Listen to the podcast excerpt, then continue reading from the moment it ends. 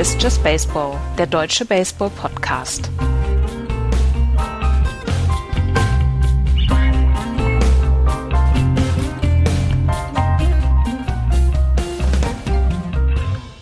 Tornados über Fenway Park. Chris Sale spielt mit Scheren und die Giants gewinnen auch mal wieder ein Spiel. Hier ist Just Baseball an einem weiteren wunderschönen Sonntag. Hallo, liebe Hörer. Ich bin der Axel und zu Gast wie immer Andreas. Hallo. Und Florian. Moin. Was heißt zu Gast?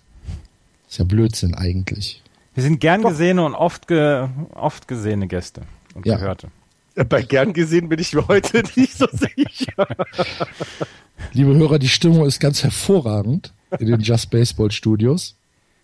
Nachdem die Red Sox gestern Abend äh, gegen die Twins das zweite Spiel in Folge verloren haben, ist bei mir die Saison eigentlich vorbei.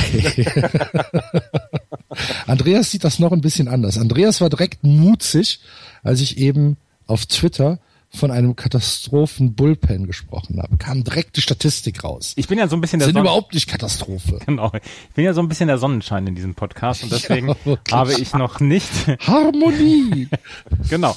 Habe ich noch Friede. nicht habe ich noch nicht den den den Hammer fallen lassen, was die ähm, was die Red Sox Aussichten angeht. Aber sie spielen gegen die schlechten Teams, spielen sie regelmäßig wirklich mies. Und das letzte Nacht war ein so komisches Spiel. Selbst Jerry Remy musste ausgewechselt werden. Dem ist während dieses Tornados im ersten Inning der Monitor auf den Kopf gefallen.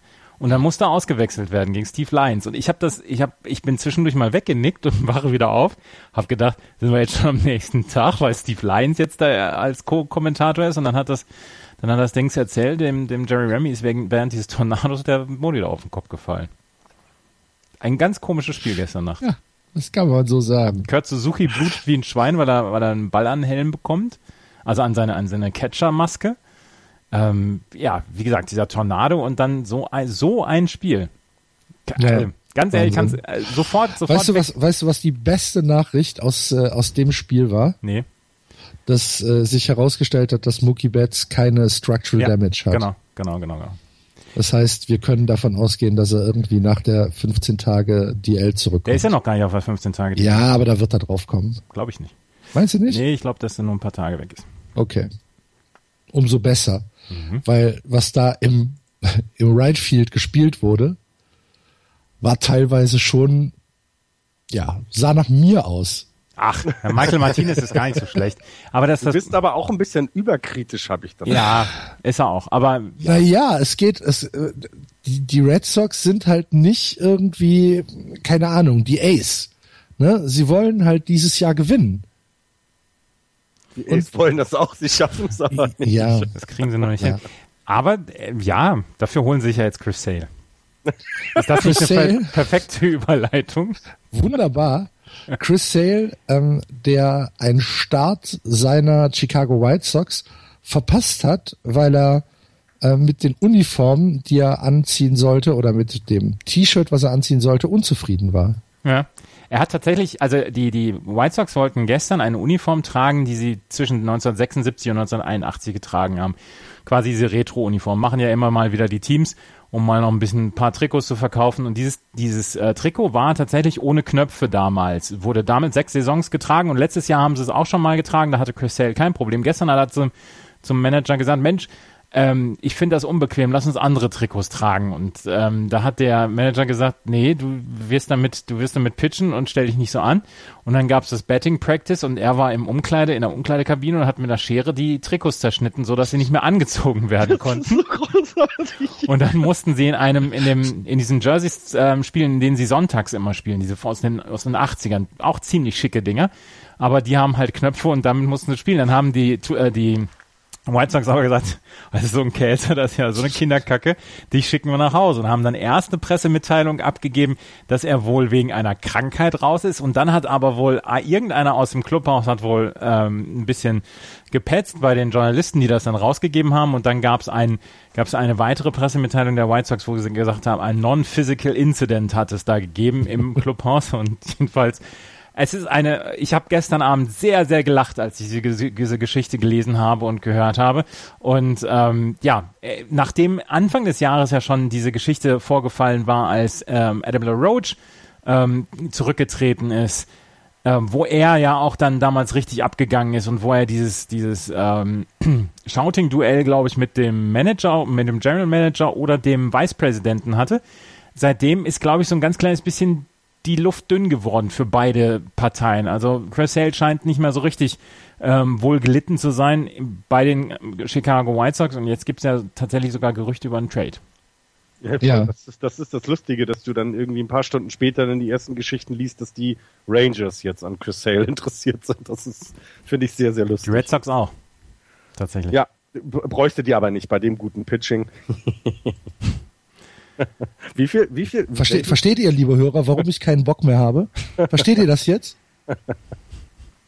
Komm. Mann, Mann, Mann. Ich habe diese zwei Spiele gegen die Giants, das war so, also das 4-0 war völlig okay, super, aber dieses 11-7 ich habe in meinem Leben noch nie so ein freakiges Spiel gesehen. Das, das ist, ist also Wahnsinn. Entschuldigung, aber ich will gerade nach Chris Sales Vertrag gucken. Wir haben ja letztes Jahr, glaube ich, schon mal darüber gesprochen, dass Chris Sales Vertrag so unglaublich gut ist für die White Sox, dass er eigentlich nicht getradet werden kann, weil ähm, es gibt gar nicht genug Prospects, um ihn, um ihn abzugeben. Aber dann gehe ich auf die ESPN-Seite und das erste, was mir angeboten wird in einer Werbeanzeige, White Sox-Trikots. Hast du gestern recherchiert? Sehr schön. Ja, ja. Ja, dann hat sich ESPN das gemerkt. Habe ich, genau. Und diese, ja. also diese, diese dunkelblauen Lappen, die er jetzt zerschnitten hat letzte Nacht, die sind ziemlich schick gewesen. Also es ist sehr schade um diese Trikots gewesen. Und also ich würde jetzt ja als Fan, würde ich ja jetzt auf jeden Fall mir so ein Trikot kaufen und es durchschneiden und damit zum Spiel kommen natürlich. Meine Güte, ey. Eine geile ist Geschichte ist das. Also vor allen Dingen, es ist so, es zeigt so ein bisschen auch, es sind trotz allem immer noch kleine Jungs, die einfach nur Baseball spielen wollen. Und das finde ich irgendwie sehr gut. Aber sie. Wen, wen müssen die äh, Red Sox denn abgeben, um Chris Sale zu bekommen? Die Chicago White Sox wollen fünf bis sieben Prospects haben. Was? Und ja, und ähm, es würde wohl da, darauf hinauslaufen, dass ähm, einer von diesen beiden Top Prospects, Moncada oder Benintendi, gehen muss und dazu dann noch ähm, vier, fünf weitere. Eventuell jemand wie Blake Swihart, eventuell jemand wie Travis Shaw, der jetzt kein Prospect mehr ist. Und, und äh, Blake Swihart ist auch ein Triple A, hat auch schon Big League Erfahrung, aber tatsächlich in dieser Range musst du gucken und davon musst du fünf oder sechs Leute aneinander rein, um Chris Sale zu bekommen, der einfach, ich glaube, noch vier Jahre unter Kontrolle ist ähm, und der dann tatsächlich ja gute Nummern abgeliefert oder gute Zahlen abgeliefert hat. Bis letztes Jahr. Dieses Jahr ist er nicht ganz so gut. Im Juli hat er jetzt einen, einen knappen Fünfer ERA. Also da muss man dann auch drauf aufpassen. Aber er hat gesagt, fünf bis sieben Prospects bei den, bei den Texas Rangers zum Beispiel, was, was äh, Florian gerade gesagt hat. Da müssten Jurickson Profa und Joey Gallo in ein Paket, um die äh, Chicago White Sox zu überzeugen, ähm, ihn zu traden. Das, er könnte sich selber billiger machen, indem er jetzt äh, zu den Zeitungen geht und sagt, ich möchte getradet werden, ich habe keine Lust mehr. Mhm. Das Aber wäre das eine Katastrophenmitteilung ja. für die White Sox. Ja, ja, ich wollte gerade sagen, das würde er ja nur machen, um den jetzt noch irgendwie eins genau. auszuwischen. weil der Preis ja schon hoch ist, finde ich. Aber dann musst du eigentlich, musst du eigentlich Abstand von ihm nehmen. Weil, weil dann kannst du sagen, äh, eventuell ist der nicht so richtig gut fürs Clubhaus. Einmal das, das, das, das ist das eine, was daraus kommen würde. Wenn ich jetzt aber gucke, welche, welche Spielernamen ich, dadurch, dass ich ein bisschen an diesem Podcast teilhabe, kenne ich die Spieler ja jetzt auch, obwohl ich mir die Red Sox nicht angucke, ähm, finde ich, wirkt der Preis zu hoch, ähm, weil die, die Jungs, die jetzt das spielen, die sind ja nicht alt. Die haben ja nicht ihre letzte Chance bei den Red Sox dieses Jahr, sondern sie könnten auch nächstes Jahr loslegen.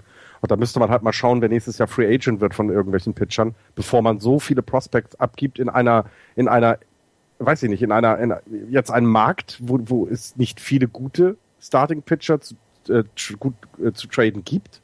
Ähm, und ich weiß jetzt, ich müsste noch mal gucken, wie der äh, Free Agent Markt äh, äh, aussieht dann nächsten Jahr, weil das, das wäre ja Wahnsinn, wenn du so viel Talent und so viel Zukunft abgibst für vielleicht ein oder zwei Saisons, die er noch in seinem Arm hat. Ne? Chris Sale ist 27 Jahre alt. Er hat noch Vertrag bis 2019. Im Jahr 2020 wird er dann unrestricted free agent. Aber nächstes Jahr verdient er oder dieses Jahr verdient er 9,1 Millionen Dollar. Das ist für einen Pitcher seiner Güteklasse einfach nicht viel. Nächstes Jahr 12 Millionen, 2018 12,5 Millionen und 2019 15 Millionen. Er ist 27. Das heißt, dieser Vertrag ist einfach ein perfekter Vertrag und Chris Sale eigentlich, also man muss davon ausgehen, dass Chris Sale in dieser Zeit seine besten Leistungen bringt. Und dafür ist dieser Vertrag einfach extrem gut. Und deswegen kann ich auch verstehen, dass die Chicago White Sox sagen, Leute, da muss schon richtig, richtig gutes Angebot kommen. Und ähm, er macht es, er macht es den Chicago White Sox im Moment nicht so richtig leicht, dann wirklich diesen Preis hochzuhalten. Aber eigentlich ähm, verdienen die White Sox einen Gegenwert, der richtig gut ist für so einen Vertrag. Und würdet, Würdest du's ihr machen? nehmen? Ja, ich das war auch meine Frage, ja. Ähm, also diese, diese Geschichte mit der Schere letzte Nacht, die hat mich, die hat mich schon ein bisschen durcheinander gebracht. Ähm, vorher habe ich dir ja noch äh, getwittert hier, äh, ich werde nervös. Da habe ich gedacht, wow, cool. Aber das kannst du einfach nicht bringen. Du, also solche Sachen kannst du einfach nicht bringen. Und ähm, es ist die zweite, der zweite Vorfall dieses Jahr mit Chris Sale, so dass ich so ein ganz kleines bisschen Angst habe. Ich fänd ihn schon ziemlich cool im eigenen, im eigenen Laden. Also ihn als Pitcher da noch zu haben, das wäre schon richtig, richtig gut. Andererseits, ähm, ja, doch, ich glaube schon, dass ich es machen würde. Na Mir, gut. mir kommt der Preis zu hoch vor, aber ich steckt vielleicht auch da nicht ganz so drin in der American League und was die Pitcher angeht und vor allem nicht, was nächstes Jahr los ist auf dem Markt, wen du bekommen könntest, ähm, für einfach Geld ohne Talent abzugeben.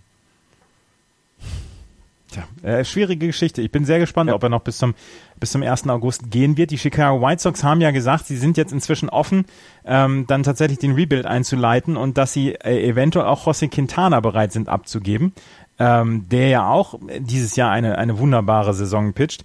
Und ähm, ich könnte mir vorstellen, dass es dann auch richtig rund gehen wird bei den Chicago White Sox bis zum 1. August. Hm, was tippst du denn? Äh, einer von beiden wird gehen. Ja, welcher? Jetzt sag, ich muss wetten. Ach so, Quintana. Okay, also. Ein Hunderter auf Sale. Jack Peavy wird Free Agent. Ja, Ja. Gut, dann äh, lasst uns mal in die Divisionen gehen und lasst uns mal schauen, wie es äh, sich diese Woche entwickelt hat. Wir fangen an in der American League East. Angeführt wird die East wieder von den Baltimore Orioles 56-40. Dahinter die Red Sox 54-41 vor den Toronto Blue Jays 54-44. Die New York Yankees positiv 49-48 und am Tabellenende 18,5 Spiele zurück. Die Tampa Bay Rays 38-59. Die Orioles sind wie Zecken, ne? die sind schon Lassen nicht nach. Und das trotz ihres äh, schlechten Starting-Pitching, was Ja. sie mit, mit einem anderen Team noch in der American League East gemein haben. Ähm, tatsächlich, Chris Tillman ist ein sehr, sehr guter Pitcher oder pitcht extrem gut in dieser Saison. 14. Sieg jetzt äh, am Donnerstag, äh, wo er tatsächlich mit Chris Sale gleichgezogen ist, der auch schon 14 Siege auf dem Konto hat. Ähm, äh, Siege machen jetzt nichts, äh, sagen jetzt nichts über den Wert aus, aber er hilft den Orioles einfach Spiele zu gewinnen. Ähm, die Orioles haben jetzt, was, was ich gelesen habe, sind sie in, ähm, in Gesprächen über äh, Melvin Upton mit den San Diego Padres ähm, und sagen dann tatsächlich, eventuell gibt es jemanden oder mit, mit, äh, mit, na, Melvin Upton wäre jemand da, der wirklich das Outfield der Baltimore Orioles verstärken würde. Und ähm, Chris Tillman, was ich gestern oder was ich eben gesagt habe, Chris Tillman ist der sechste Orioles-Pitcher, der 14 Spiele innerhalb der ersten 21 Starts gewonnen hat für die ähm, für die Baltimore Orioles, seitdem sie nach Baltimore gewandert sind im Jahr 1954. Also tatsächlich, die Baltimore Orioles könnten ähm, jemanden wie Melvin Upton noch gebrauchen und sie bräuchten eigentlich noch ähm, Starting Pitching, aber da sind sie, da ist ja tatsächlich im Moment der Markt relativ dünn beziehungsweise offen. Eventuell jemand wie Jeremy Hellickson aus Philadelphia oder Andrew Cashner aus San Diego. Und das würde ja auch sofort helfen. Also das ähm, würde ihn ja, würde sie ja tatsächlich auch wesentlich besser machen, als du das jetzt hast. Das, ähm, aber es ist schwierig, weil ich glaube, die Konkurrenz ist zu groß und die Konkurrenz hat größere an, äh, größere Ware, die sie äh, ausstellen können. Ja, Ne? Also wenn du das vergleichst, was die, was die Red Sox anbieten können für einen Starting Pitcher, ähm, kann sich jede Mannschaft überlegen, ob sie dann nochmal bei den Baltimore Orioles überhaupt anruft. Das ist so ein bisschen das Problem, finde ich, der Orioles dieses Jahr. Ja, die Orioles haben tatsächlich dann auch, als sie, als sie mit San Diego darüber gesprochen haben, eventuell Melvin Upton zu geben, haben sie gesagt, okay, äh, im Tausch kriegt ihr Obaldo Jimenez, der nun wirklich eine richtig, richtig bescheidene Saison für die äh, Baltimore Orioles gesagt hat. Und da haben die San Diego Padres wohl ein ganz kleines bisschen pikiert reagiert, haben gesagt, seid, denkt ihr eigentlich, wir sind blöd? das kann ich mir gut vorstellen. Was wollt ihr? Und ähm, das ist wohl eine Geschichte, man will wohl Ubaldo Jiménez loswerden. Er müsste eh runter, sollten sie noch einen Starting-Pitcher ver, ähm, verpflichten. Ja. Dann ist entweder die, die Frage, ob sie ihn tatsächlich entlassen oder sagen, sie kriegen in irgendeiner Weise noch eine Tüte Nüsse für ihn in einem Trade. Ja. Ja, wobei ich auch denke, dass das schwierig wird, weil er eben die letzten Jahre also letztes Jahr ging ja noch, aber dieses Jahr ist nun wirklich nicht mehr und er wird nicht jünger. Ne? Das ist Der halt hatte eine gute Saison bei den Colorado Rockies vor Jahren, wo er, wo er wirklich 2010er meinst du? Irgendwie sowas, genau, wo er 19, richtig, 8, richtig gut 2,8 ERA sehe ich gerade, ja, ja. Wo er richtig gut gepitcht hat. Dann ist er, glaube ich, wann ist er zu den Baltimore Orioles gegangen oder er ist irgendwann nochmal getradet worden? Auf jeden Fall. Äh, Cleveland ist er dann erstmal. Genau. Und seitdem kriegst du nur noch Rotze von ihm geliefert. Ja, also wenn du überlegst, dass er dann im Jahr drauf, also zwei Jahre später, wir haben vorher gesagt, acht Niederlagen nur. Gut, wir haben gerade darüber geredet, Siege und, Niederlagen sind nicht unbedingt äh, das größte Kriterium, um Pitcher zu bewerten. Nachher hat 17 Niederlagen gebracht, dann ja. in, in den Cleveland äh, Indians in 2012. Also das ist, ja, ja, dann nochmal ein okayes Jahr danach und dann ja, jetzt auf dem Absteigen dann erst bei Baltimore und ja, der wird dann wahrscheinlich einfach entweder ne, runter in die Miners, wenn das geht, oder irgendwie DF8. Ähm, ja. Und Mark um Trumbo, Mark Trumbo ist gestern der erste, ähm, der erste Spieler gewesen geworden in der, ähm, in der Liga, der 30 Home Runs geschlagen hat. Äh, Mark Trumbo, auf einmal kommt er aus dem Nichts. Vorletztes Jahr kam Chris Davis aus dem Nichts. Äh, mhm. Wo kriegen die das Zeug her? Hm? Äh, vermutlich wächst das irgendwo da. Nein, keine Ahnung. Ich finde es ich find's auch eben sehr, sehr spannend. Also Chris Davis äh, als, ja, als jemand, der eben letztes Jahr so, ach nee, ich weiß es auch nicht. Also ich finde es, äh, vielleicht ist das Wasser im Board immer gut oder so. Mhm. Keine Ahnung. Axel, drei, ähm, drei Teams um die American League East Krone dieses Jahr? Ja. Das wird ganz schön eng, ne? Mhm.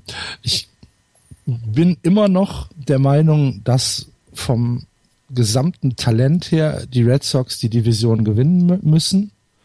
Ähm, sie dürfen sich aber nicht allzu viele Slums leisten, weil sowohl die Orioles auch, auch als auch die Blue Jays ähm, sind ziemlich zäckig unterwegs und lassen nicht nach. Ja, tatsächlich ist das so. Ähm, die, die Boston Red Sox sind im Moment auf dem, auf dem Wildcard-Platz, jetzt anderthalb Spiele hinter den Baltimore Orioles zurück. Aber das wird, glaube ich, bis zum Ende der Saison wird es ein Kopf-an-Kopf-Rennen. Bei den ähm, bei Es ist halt die Frage, ob die Red Sox ähm, endlich ihr, ihr Pitching mal in den Griff kriegen. David Price äh, spielt eine schlechte Saison für seine Verhältnisse, das sagt er auch selbst. Ja, ja. Er ist sehr, sehr unzufrieden mit, ähm, mit, seinen, äh, mit seinen Starts. Ähm, müssen wir halt schauen, ob er eventuell die Kurve kriegt dieses Jahr, wenn es dann Richtung September, Oktober geht. Spätestens müsste er eigentlich ähm, sich signifikant verbessern, denn äh, David Price so in den Playoffs, das könnte hässlich werden. Dann ist die Frage, kommt noch ein Starting Pitcher dazu? Ja. Ne? Äh, oder bleibt es bei der bei der jetzigen äh, Rotation, wenn du dir anschaust, dass wir auch ein bisschen Verletzungspech haben mit ähm, jetzt gerade mit den Pitchern. Äh, Koji Uehara ist verletzt. Ähm, Craig Kimbrell. Kimbrell ist verletzt. Ähm, Jetzt sind die Outings, die äh, die Siegler macht, die sind gar nicht so schlecht. Die sind super. Ja. Aber äh, ob das dann reicht, wenn du da halt in den im im im, äh, im äh, Mittel in den äh, ja in den Mittelinnings äh, halt regelmäßig vier fünf Runs kassierst, pff, weiß es nicht. Ja. Die Offensive ist halt einfach nicht von dieser Welt. Die ist fantastisch. Mhm.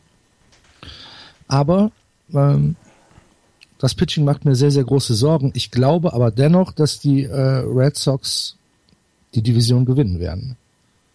Ist vielleicht auch ein bisschen Vereinsbrille, aber ich glaube schon.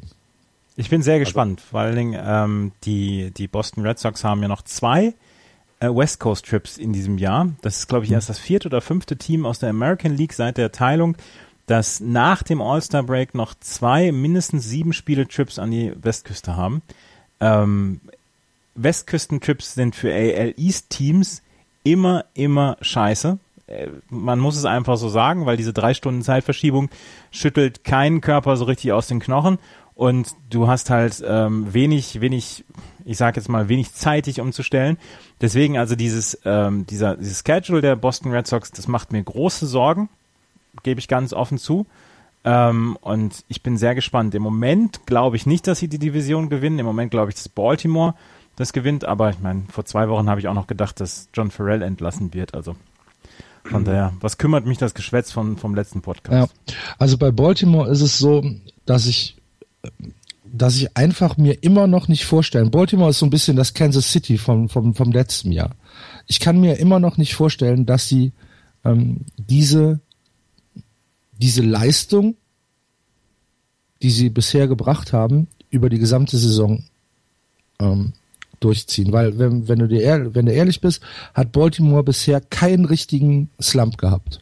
Mhm. Und das ist auch der Unterschied. Und ähm, ich glaube, ich genau meine, es sind nur anderthalb Spiele. Ne? Es ist ja nicht so, dass wir jetzt von zehn Spielen Rückstand reden. Ja, aber ich glaube, das ist, ich glaube, das macht genau den Unterschied dann aus, weil du eben keine m, hm, signifikanten Läufe hattest von vier, sechs, drei, sieben oder ähnliches über eine, zwei, drei Wochen.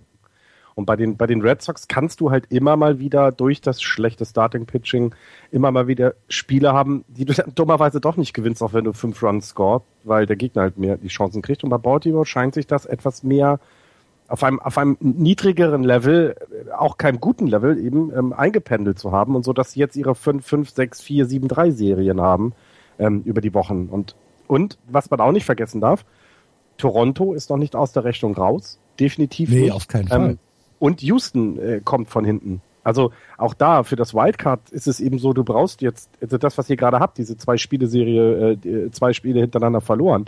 Ähm, das, das wird jetzt immer ähm, teurer, weil Houston auf einem guten Weg ist so in den letzten Wochen und ähm, auf jeden Fall von hinten noch noch ein Wörtchen mitreden möchte. Ich, ich glaube eigentlich auch, dass es nochmal einen Slump von Baltimore geben müsste, wenn es irgendwie in irgendeiner Form äh, eine Gerechtigkeit gibt, weil das hat jedes Team einmal. Das ist ja gar nicht böse, also das ist ja, das ist halt einfach so, sondern irgendwann kommen die auch mal in die Dog Days jetzt im August und ich bin, ich bin sehr, sehr gespannt. Also äh, ich, ich, ich traue der, ich traue dem Frieden nicht und am Ende gewinnt, wie ich es vorausgesagt habe, Toronto die Division ähm, und Boston kommt halt über die Wildcard die Playoffs und haben dann ihren tiefen Playoff-Run. Aber ähm, da ist, da, das ist mit, mit sehr, mit das Spannendste, glaube ich, in der, in der American League überhaupt, was die East dieses Jahr macht ich finde ja am spannendsten bis nächste Woche Montag, wie die Yankees reagieren. Ich bin auch so, ich ja. bin auch so gespannt. Ich bin, äh, also die Yankees sind jetzt seit der, ähm, seit dem All-Star Break sind sie fünf und vier.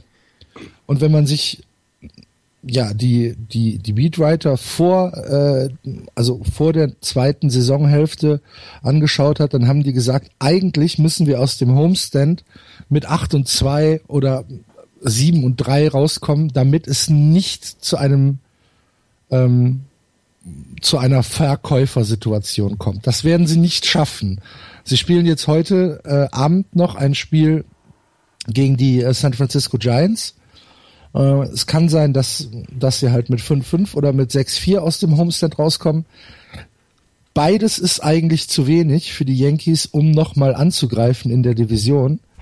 Und ich bin wirklich richtig, richtig gespannt, was in der nächsten Woche in New York passiert. Ich bin auch so unglaublich gespannt. Sie sind halt einfach nur, was man auch nicht vergessen darf, sie sind halt einfach nur viereinhalb Spiele außerhalb der Wildcards. Mhm, und genau. ähm, ich glaube, Brian Cashman schläft auch im Moment relativ schlecht, weil er, weil er nicht so richtig weiß, was er machen soll. Du hast also diese, die beiden unglaublichen Trade-Chips, Andrew Miller und, und Aroldis Chapman, und könntest mit denen einfach äh, also gerade mit Andrew Miller, der noch länger einen Vertrag hat, ich meine, äh, Chapman wird Free Agent hier nach dem, nach dem Jahr wieder, aber mit denen könntest du einfach dein, dein, deine Farm wieder so in Schuss kriegen, dass du einfach in ein, zwei Jahren wieder gut angreifen kannst. Auf der anderen Seite bist du halt, wie gesagt, nur viereinhalb Spiele raus und ob du das den, den New York-Fans verkaufen kannst. Aber da haben wir letzte Woche schon drüber gesprochen. Ich, und ich äh, habe heute einen Artikel vom Beatwriter in San Francisco gelesen, dass der äh, Yankees GM wohl nur noch Chapman anbietet, dass Miller wohl bleibt. Ja. Ist bisher ja. so die Information. Ähm, und äh, Roldis Chapman auf dem Markt ist. Dafür werden sie ja nicht so viel bekommen, aber es wird genug Leute geben, die ihn haben wollen. Also ja, 100 Prozent. die, die, die Cups würden sich, würden sich beide, beide Beine ausreißen für ihn. Was hältst du denn davon, wenn die Reds... Schwarber geht dann übrigens, ne? Also. Ja, da bin ich sehr gespannt, äh, ob sie wirklich äh, Kyle Schwarber abgeben müssen, um einen Top-Reliever zu bekommen. Aber ja, äh, bitte. Ja. Was, was halte ich wovon? Was hältst du davon, wenn ähm, für den Rest der Saison, wenn die Yankees jetzt sagen, okay, wir machen vielleicht einen Kompromiss und äh, geben ein paar Spieler ab, die dann äh, in, in der Offseason wieder neu äh, zu signen sind. Was hältst du denn davon, wenn wir uns für das Rechtsfeld noch Carlos Beltran holen? Nein, gar nichts. Gar nichts. Nee, da ist Mookie 39 Betts. Jahre, keine- 15 Millionen. Ihr Nein. braucht doch wohl keine Spieler in der Offensive. Hallo. Das Nee. Pitching ist euer Problem, Axel. Ich, eventuell, eventuell im Left Field, aber da wird ja jetzt Marco Benintendi in der Double A dann schon ausprobiert. Und ähm, der wird dann wahrscheinlich diese Saison noch Spielzeit bekommen. Aber nein, da wird nichts mehr Ja, passieren. es, aber Carlos Beltran, bitte. ja, Carlos Beltran hat, hat gute Nummern dieses Jahr. Ja, trotzdem. Also, Andrew Miller ist ähm, derjenige, auf den, auf den du es abgesehen hast. Ich finde den schon ziemlich heiß. Außerdem dürfte er dann wieder Bart tragen bei jedem Ja. anderen Team. Er sieht ja schon so ein bisschen aus wie ein. Ne?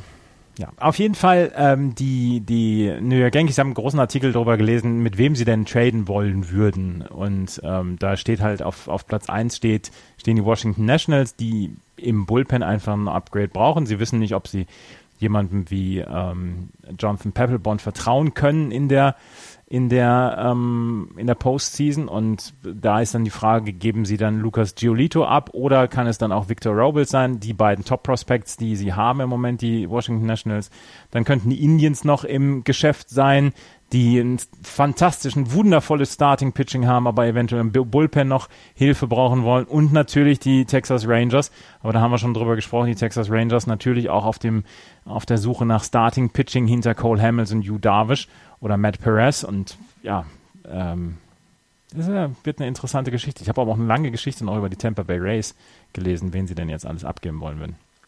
Wen wollen sie denn nicht abgeben, ist doch eher die Frage, oder? Ja. Ja, eigentlich, eigentlich belassen sie ja immer so ein bisschen ihr Team. Also sind, sind nicht die, die jetzt wirklich von, von Null anfangen wieder. Ähm, aber ähm, es gibt wohl Gerüchte, dass Chris Archer zu den Dodgers gehen soll, äh, weil es gäbe wohl wirklich ein, ein, eine gute Übereinstimmung gerade in den, in den Trade-Partner, beziehungsweise ähm, wer in so einem Package dann ähm, involviert sein soll. Und dann hören sie sich natürlich auch an ähm, über Matt Moore oder Mike Odorizzi, hören sie sich auch ähm, äh, Anrufe an und äh, Stephen Pierce, glaube ich, auch noch, der ähm, tatsächlich ähm, wohl ähm, auch Anrufe generiert bei den bei den äh, Tampa Bay Rays. Der hat dieses Jahr ein 3,22er Average, 3,93er On-Base Percentage und kriegt nur noch zwei Millionen ähm, Dollar dieses Jahr, bevor er dann im November dann äh, Free Agent wird. Und er kann First, Second, Third Base und Outfield spielen. Also tatsächlich für jemanden, der noch einen Utility Guy, einen guten Utility Guy sucht, könnte Stephen Pierce die Lösung sein. Also die Tampa Bay Rays haben durchaus einige Spieler, die Interesse hervorrufen. Ja, Steve Pierce habe ich auch gelesen mit Logan Morrison zusammen, Mhm. ähm, dass die ziemlich wahrscheinlich auf der auf der ähm, auf der Liste landen. Bei Chris Archer bin ich mir nicht wirklich sicher, weil Chris Archer hat auch kein gutes Jahr, also für für seine Verhältnisse. Äh, und ich bin mir nicht sicher, ob er nicht zu teuer ist. Aber das ist doch auf diesem Markt im Moment sowieso das. ja, ja, das ist richtig. das ich ist ja meine, genau das. Ja. Klar, die, die, die Rays müssten eigentlich ihr Starting Pitching ähm, in, ja, in zukünftige ähm, Spieler umwandeln. Ähm, Ja, Ich- ja. Aber der Markt ist dieses Jahr da, glaube ich. Das ist der große Unterschied zu ein paar anderen Jahren, wo. ja, komm, überleg mal, letztes Jahr, Samatia, äh, Cueto. Ja. Das waren ja, das waren ja, das waren ja Trade, äh, David Price, das waren ja Trade Chips, die, die fehlen dieses Jahr, definitiv. Da gibt es keinen, der in auch nur ansatzweise in der, in der, in der Richtung ist. Und ähm, deswegen glaube ich, kann die Rays dieses Jahr auch ihr, ihr, die Zukunft für das mittelmäßige Pitching, was sie haben. Aber jetzt mal ganz ehrlich, guck dir das an. Ähm, wenn der ein bisschen mehr Offense hinter sich hat, ist vielleicht auch ein Chris Archer vielleicht mal vier Siege für vier Siege mehr gut ja, ja. in diesem Jahr. Das- Deswegen ähm, muss man das ja auch, also das ist ja, wir haben es ja gesagt, die Siege sind ja nicht alles, die zählen bei einem Pitcher, äh, um ihn zu bewerten. Und ich finde jetzt so auf den ersten Blick seine Zahlen, das ist okay, also das ist jetzt nichts Besonderes, aber bei Chris Archer, ich meine, der hat einen 460er ERA. Guck- Guckt mal in eurem, in eurem äh, äh, Starting Pitching da, ne? Der kriegst du Vergleichbares. Und vielleicht ist da einfach auch noch ähm, Potenzial, Steigerungspotenzial da, ähm, weil er, weil er, weil ihm die Offensive fehlt. Deswegen also ist, ist ich ich glaube, die, die Rays können da ordentlich was machen, ja. Die Rays sind auf jeden Fall in einer sehr, sehr guten Situation. Die, die Saison ist verloren und sie haben die Möglichkeit jetzt ähm, interessante Spiele anzubieten, für die sie ordentlichen Gegenwert bekommen. Also eigentlich sind sie in einer komfortablen Situation. In ja.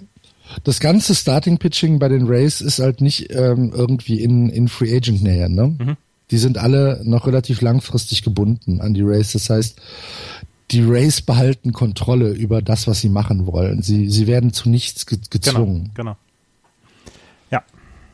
Na gut, dann warten wir das mit Spannung ab und äh, gucken jetzt mal eine Division weiter in die American League Central. Hier, wie immer, zuerst auch das Standing. Die Cleveland Indians weiterhin auf Platz 1, 56-40. Dahinter die Detroit Tigers 51-46 vor den Kansas City Royals ausgeglichen 48-48 die Chicago White Sox mittlerweile vier Spiele unter 500 46-50 und die Minnesota Twins trotz zwei Siege gegen die Boston Red Sox noch auf dem letzten Platz 37 60 19,5 Spiele zurück.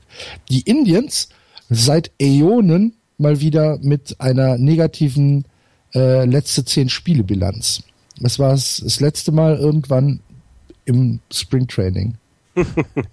2013. Naja, und dann, ja, ja 4-6.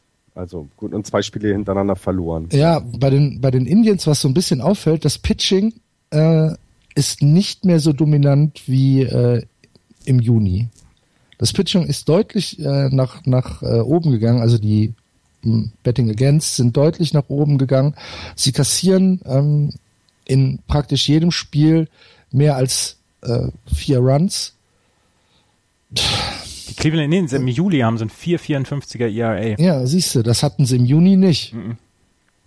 Sind aber immer noch das beste Team bei den Runs Against. Ne? Das, ähm, also trotz den schlechter werdenden Zahlen ist ja, ja immer noch weil, genug da. Aber ja, das, ähm, im Juni es, es, fällt es fällt aber dennoch auf. Im Juni hatten ähm, sie übrigens ein ERA von 2,42. Ja. Und ja, das, beste, das beste Team bezieht sich natürlich auf die American League, ne? Genau. Ja, klar. Nur ja, auf die American League, ja. Also sie müssen auf jeden Fall aufpassen, ähm, dass sie da nicht irgendwie in, äh, in einen Slump kommen, beziehungsweise dass sie da nicht irgendwie nachlassen, weil die Offensive ist zwar okay, aber auch nicht mehr. Sie haben als Team ein Betting Average von 2,60, damit sind sie 13., also absolutes Mittelfeld und eine On-Base Percentage von 3,23, damit sind sie 15. in der gesamten MLB.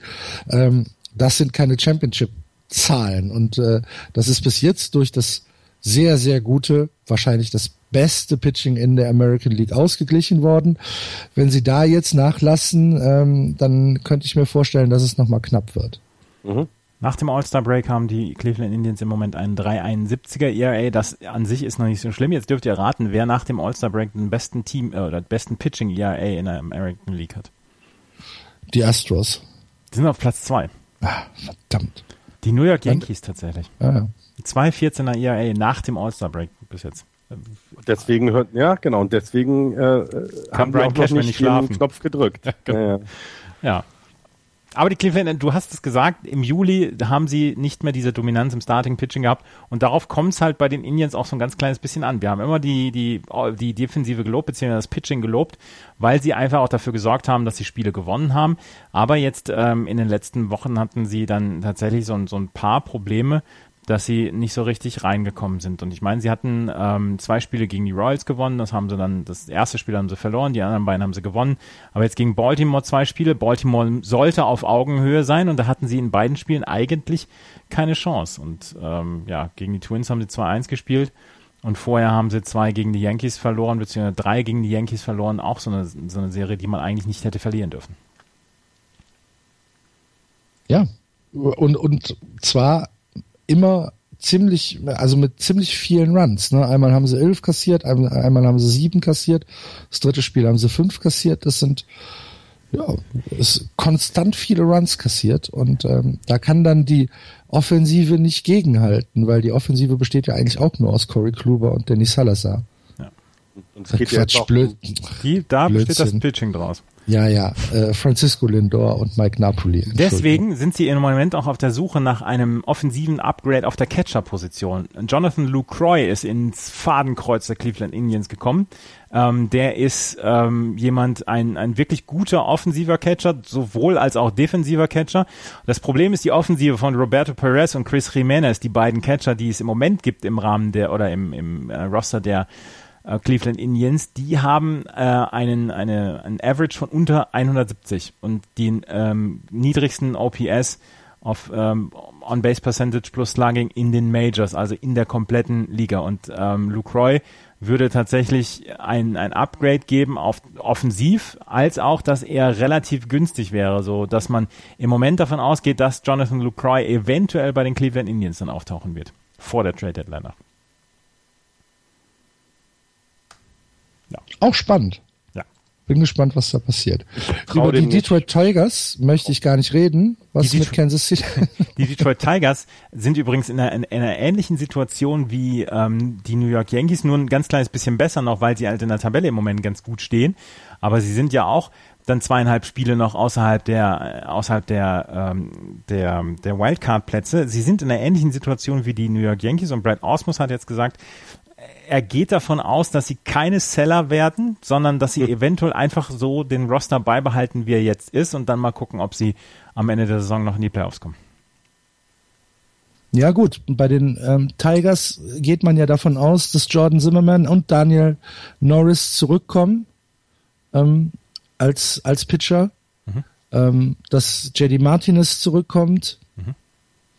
und damit äh, sind sie wahrscheinlich ja, so aufgestellt, dass sie sagen, wir können noch mal wenigstens den Divisionstitel angreifen. Hm. Auch wenn ich es ja bizarr finde, aber gut. Das wäre so toll. Nur aus Frackigkeit. Ja. Ne? Aus reiner Frackigkeit. Um mir das auf, auf, die, auf, die, auf die Nase zu binden. Genau. Ansonsten sind mir die Detroit Tigers völlig egal. relativ egal.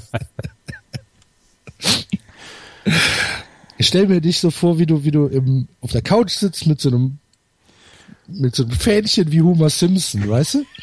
Sports. ja, genau. Und, und wenn ich so durch die Straßen gehe, sollten die Detroit Tigers und äh, so Dings, dann, dann hüpfe ich wie so ein kleines Kind, so hüpfe ich so durch die Straßen. Na, na, na, na. ja, genau. Herr Thies, warum sind Sie denn so gut drauf? Jetzt gucken Sie sich doch mal die Standings in der AL Central an. Zu den Kansas City Royals habe ich nichts. Weiß ich, ich, ich kann die auch dieses Jahr komplett überhaupt nie einschätzen. Ich, meine, ich glaube auch, dass die Central insgesamt dieses Jahr nicht unbedingt den Teilnehmer an dem Championship-Spiel stellen wird. Ich glaube eher, wir sprechen über Texas gegen. Und da habe ich dann eher eben Boston oder dann vielleicht Baltimore, also Toronto, glaube ich, kommt ja noch, also Toronto oder Boston vielleicht im Sinn nicht. Kann auch, ich finde auch Detroit, wenn du dir das Team anguckst, was sollen sie jetzt noch machen, dass sie noch richtig viel stärker werden? Das ist so ein bisschen die Frage. Sie sind nur drei Spiele im Moment hinten, hinten was das äh, Wildcard angeht. Ähm, ich, es kommen Spieler zurück, ja genau, aber es ist halt auch so, ja, das war's dann auch. Also die sind gut, aber ich glaube nicht, dass die in irgendeiner Form tief in die Playoffs kommen. Ähm, sie sind ein schwieriger, wären dann ein schwieriger Gegner, glaube ich, auch aufgrund der Erfahrung. Aber Texas ist mir da einfach zu deutlicher Favorit im Moment. Die auch. Bei den Kansas City äh, Royals ähm, gab es nur ein bisschen Krach, beziehungsweise ähm, ah, was heißt Krach?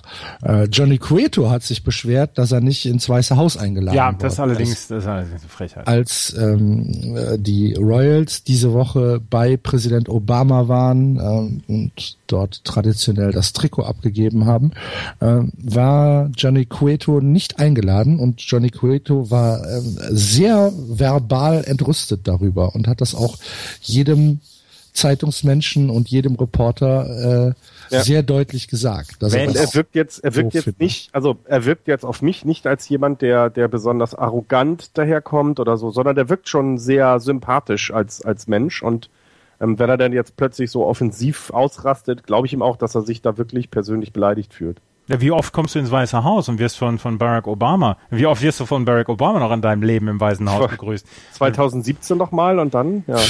Nee, 2017 schon nicht mehr. Ach ja, stimmt, der ist ja schon weg, der ist ja Obama dann, dann weg. Wirst, dann wirst du von Donald Trump begrüßt. Ja, herzlichen ja, genau. Glückwunsch. wenn er dich reinlässt. Ja, ja genau. als, wenn du, als nicht ethnischer genau. Weißer. Aber Johnny Cueto kommt dann eh nicht mehr ins Weiße Haus, wenn, wenn Donald Trump Präsident ist. Aber er hätte die Chance nächstes Jahr, das ist damit klar. Aber, aber ja, natürlich. Aber, aber, aber ich bin, ich bin auf Johnny Coetos Seite, weil ins Weiße Haus eingeladen werden ist einfach eine ziemlich, ziemlich coole Nummer. Und ich meine, man hat damals, äh, als die Red Sox gewonnen haben, Johnny Gomes in diesem, in diesem ähm, ähm, Flaggensacko gesehen. Das war schon ziemlich. Der spielt übrigens jetzt in Japan, ne? Johnny Gomes. Ja? Oh, Oder ist er okay. schon wieder zurückgekommen? Okay. Guck mal. Ja, auf jeden Fall war Cueto piefig. Äh, Cueto ist ja äh, letztes Jahr von Cincinnati nach Kansas gekommen, hat äh, in der regulären Saison dann 4 und 7 für die Royals gepitcht, aber in der Postseason zwei Spiele gewonnen und sagt, ich war Teil des Teams, ich habe etwas für das Team gemacht.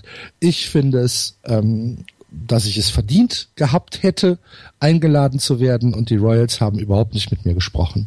Und das finde ich doof. Da hat er recht. Ja. Doof sind auch die Chicago White Sox, aber da haben wir ja eben schon drüber gesprochen, über Chris Sale und äh, über das ganze, ja, die, Die- ganze Idiotie, die dahinter steckt.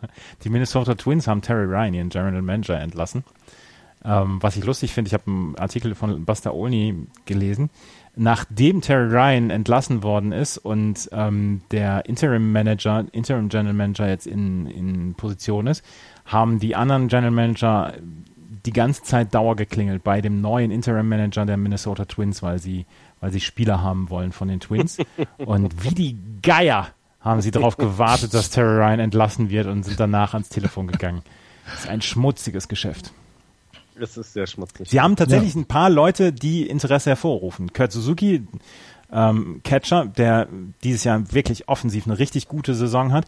Brandon Kinsler, der nach diversen Verletzungen jetzt ihr Closer ist und tatsächlich eine gute Saison spielt. Fernando Abad, auch Reliever und Irvin Santana, Starting Pitcher. Und ähm, Suzuki wird wohl Free Agent nach dieser Saison und deswegen könnte es sein, dass er als, als ich sage jetzt mal als Rental, also als Spieler, der nur bis zum Ende der Saison mitpitcht für einen Contender durchaus gut sein könnte. Und ähm, ja, nachdem ähm, Glenn Perkins, Kevin Jepson dann äh, entweder verletzt beziehungsweise schlecht waren, hat dann Kinsler dann die Rolle des Closers übernommen. Und ja, Irvin Santana hat ein ganz okayes Jahr und ich glaube auch schon, dass der ähm, dass der auch Interesse hervorrufen könnte. Wir ihr müssen aber, wenn wir, wenn wir bei den Twins sind, müssen wir Max Kepler Absolut, ansprechen. Ja. Müssen wir Wisst ihr- machen. Wisst, wisst ihr, wisst ihr, was man, was man sieht, wenn man ähm, bei Baseball Reference auf Minnesota klickt, wer da an fünfter Stelle steht bei den 2016 Top 12 bei WAR, also WAR, da steht Max Kepler und grinst einen an. Ja. Das Max finde ich Kepler- wirklich toll. Max Kepler ähm, über die letzten 30 Spiele mit neun Home Runs ähm, hat super produktiv äh, RBIs reingebracht, hat im Juli allein 17 Hits, davon sieben Home Runs und 21 RBIs. Das ist für ja, also das ist mehr, als wir uns ja in den wildesten Träumen äh, ausgedacht haben. Und man hatte ja erst noch so ein bisschen, oder ich hatte ja auch erst ein bisschen die Sorge, dass er wieder zurück in, in die Minor Leagues geht, wenn eben Santana wieder äh, gesund ist. Und das ist jetzt nicht passiert. Er spielt, er spielt jeden Tag, er spielt gut. Und wir, äh, ich lächle immer, wenn ich die Twins höre, weil Max Kepler da wirklich eine richtig, richtig gute Saison hat. Und das äh, freut ungemein. Home Runs in den letzten 30 Spielen ähm, in der kompletten MLB.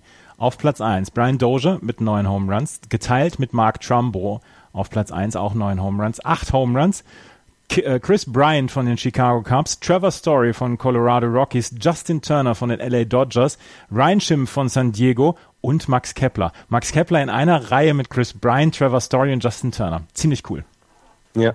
Absolut. Ja. Absolut. Vor, vor Ähm, Jared Donaldson, vor Edwin Encarnacion, vor Wilmer Flores, vor Yasmani Grandal, vor Jason Kipnis. Äh, Großartige, großartige Statistik. Acht Home Runs in den letzten 30 Spielen. Äh, groß. Und in welchem Ballpark hat er seinen Triple, seinen einzigen gehabt? Du fließt jetzt schon aber zum zweiten wirklich, Mal raus. aber hochkant. Sehe ich gerade, das finde ich lustig. Ja, der hat einen Triple geschlagen. Gegen Clay Buckholz. Da schlage ich einen Triple. Ah, okay. Und du hättest noch Zeit, Clay Bockals zwischen den Läufen aufs Maul zu hauen. Ein Standing Triple. Zwischen zwei und drei könntest du noch kurz zum Mount abbiegen.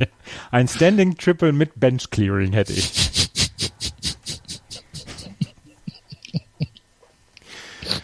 Mann. Ja. Bench Clearing du wirst dann von der Bullpen-Polizei aus dem Stadion gebracht. genau. Aber das wäre es dir wert. Das wäre es mir wert gewesen, ja.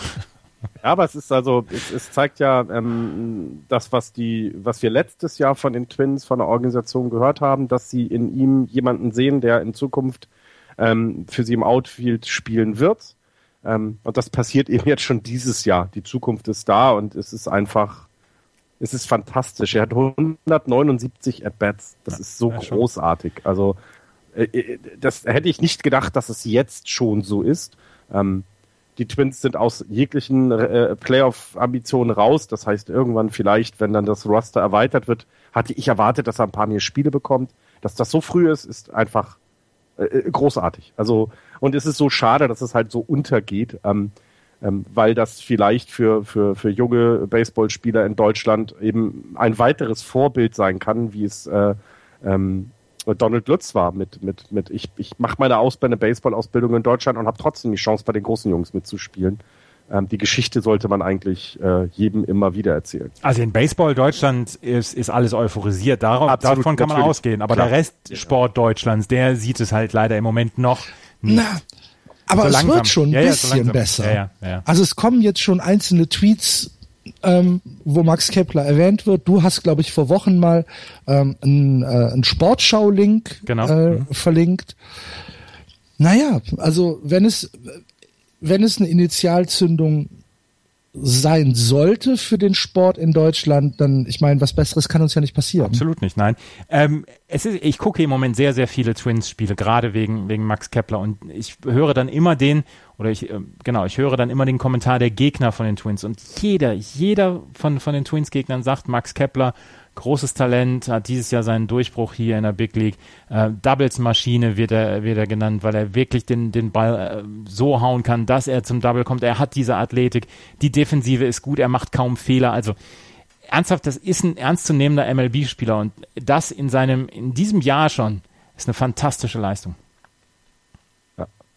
Ja, ich habe jetzt gerade mal Kepler bei Google eingegeben. Also da sind dann auch tatsächlich zwei Sportartikel gleich als erstes und dann hat das Kepler-Teleskop zwei bewohnbare Planeten gefunden. Also selbst, er hat noch selbst da, selbst da kann er noch glänzen. Ja.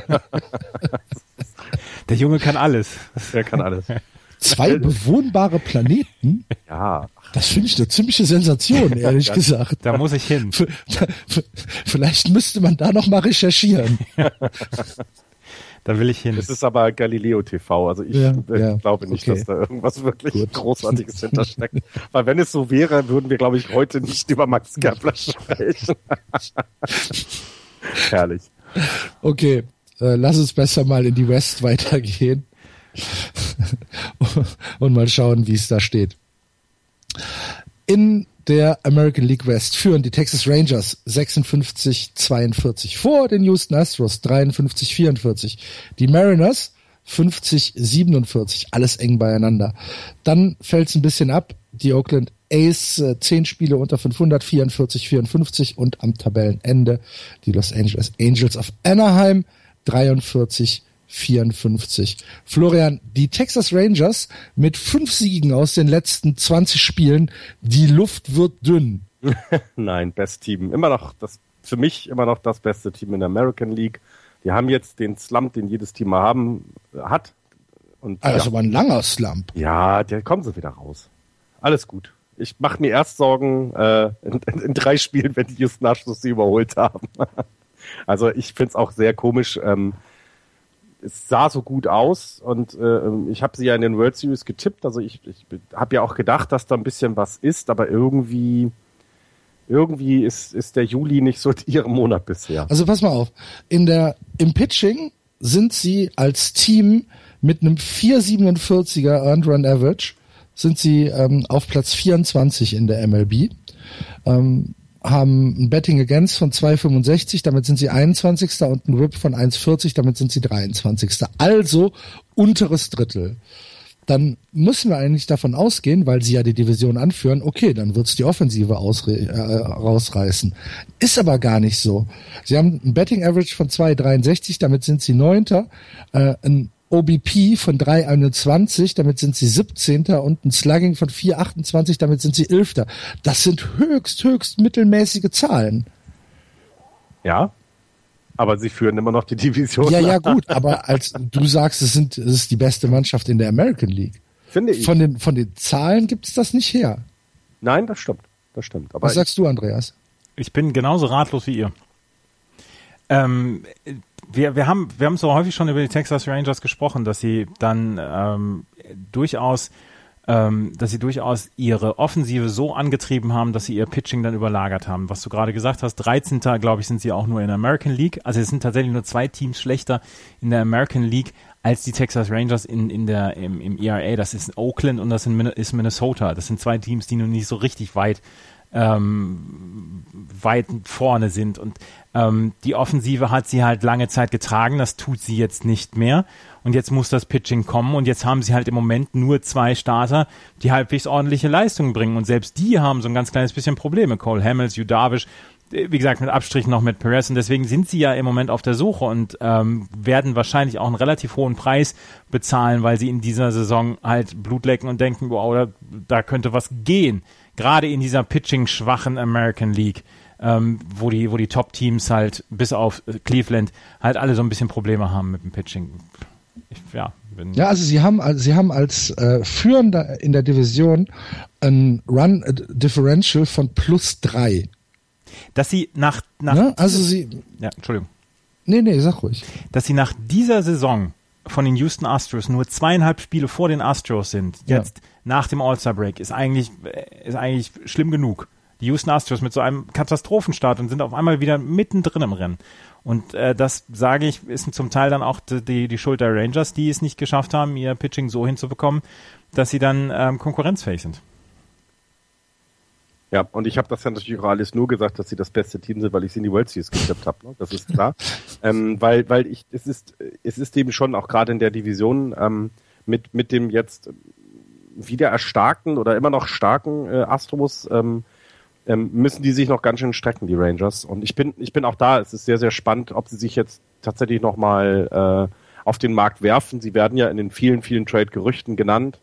Ähm, dass sie, dass sie überall ihre Fühler hinausstrecken, um, um sich zu verstärken. Und ja, ich, ich würde sie immer noch als starkes Team sehen, ähm, weil wenn du dann gegen sie in den Playoffs spielst und Yu Darvish in dem, also das ist halt auch ein guter Pitcher. Also ich und und dann lass mal Prince Fielder dann zweimal den Ball richtig treffen und dann dann Prince äh, Fielder fällt jetzt Stadion wahrscheinlich raus. bis zum Ende der Saison aus. Mhm.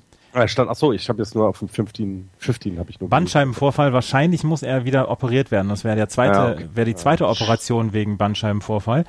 Der Junge trägt halt auch ein ganz kleines bisschen mit sich, ne? Was macht eigentlich Sandoval? Wo wir gerade bei Prince Fielder sind. Der ist.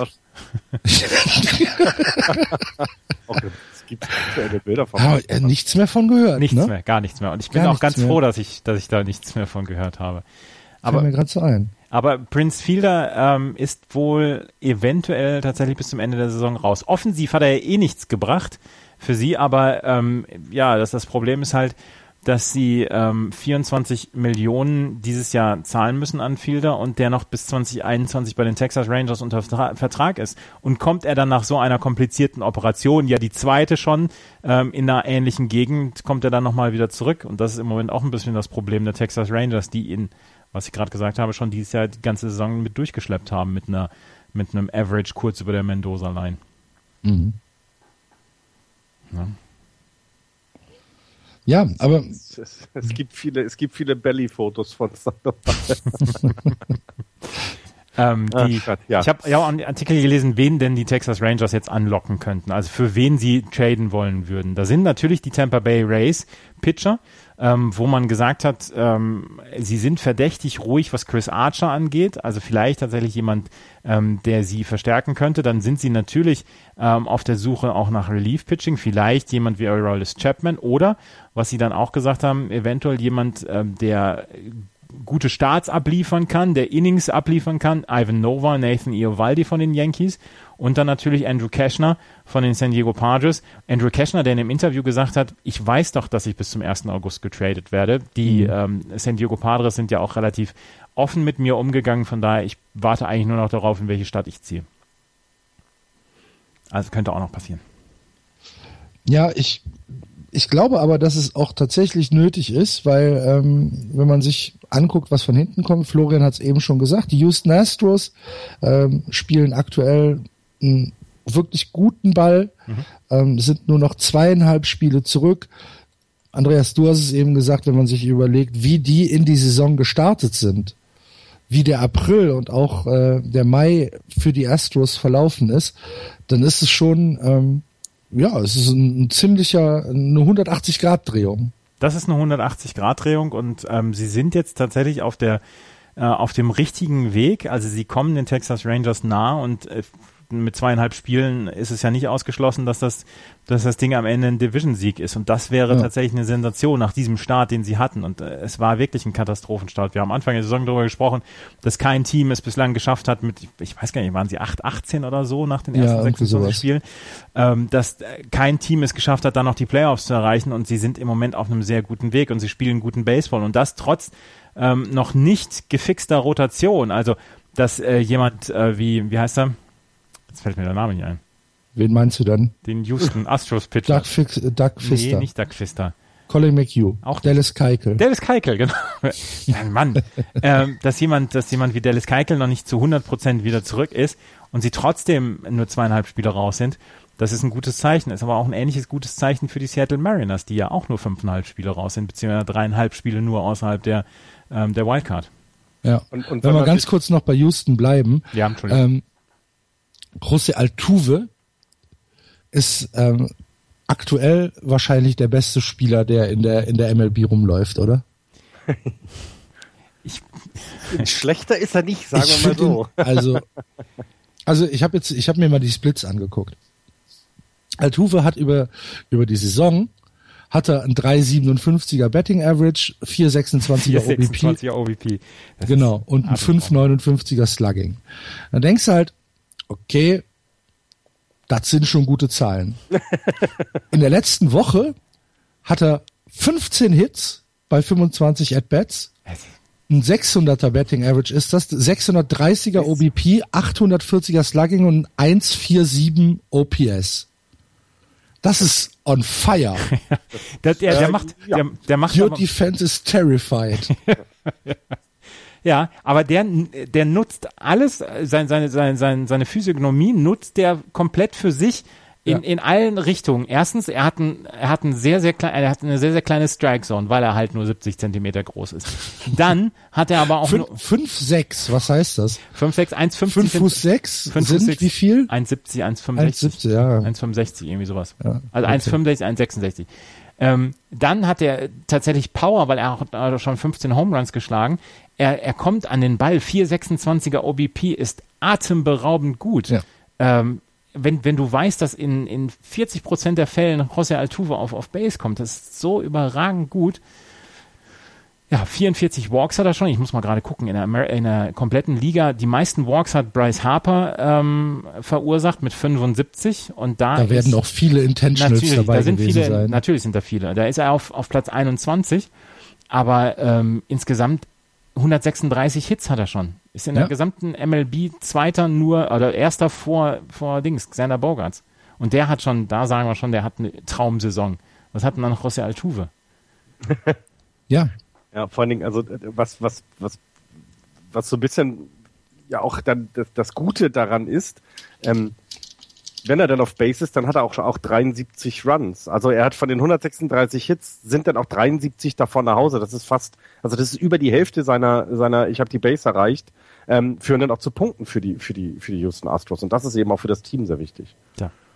Also wir können auf jeden Fall sagen, dass ähm, José Altuve erstens am Anfang die Lebensversicherung der Houston Astros war und jetzt tatsächlich überhaupt nicht nachlässt und atemberaubende Zahlen abliefert. Erst 40 Strikeouts hat er, hat er gehabt. Das ist super. Dazu 25 ja. Stolen Bases. Der ist, der ist ein Gesamtpackage. Wäre der ja. 10 Zentimeter größer, würde er wahrscheinlich in der Innerreihe mit Mike Trout und Bryce Harper genannt werden. Ah, dann hätte er aber vielleicht diese Statistiken. Das kann also auch das muss sein. man dann ja. muss man sich dann angucken. Ich hatte mir auch eben noch mal das Schedule angeguckt. Die die die Astros hatten den äh, im April 7-17. 7-17, ne? Ja. Das muss man sich mal vorstellen. Und sie haben jetzt im Juni acht Spiele nur verloren. Ja, das ist ziemlich groß. Von 26. Das heißt also, die haben, die haben eben, die haben geschafft, was wir, was wir ganz am Anfang mal gesagt haben, die haben es geschafft, einfach eine Woche Baseball aufzuholen. Was ich einfach irgendwie äh, phänomenal finde, weil das da doch eben schon eine schwierige Geschichte ist. Ne? Also gut, du hast, du hast die Chance bei so vielen Spielen auch was aufzuholen, aber du musst es ja dann auch mal machen.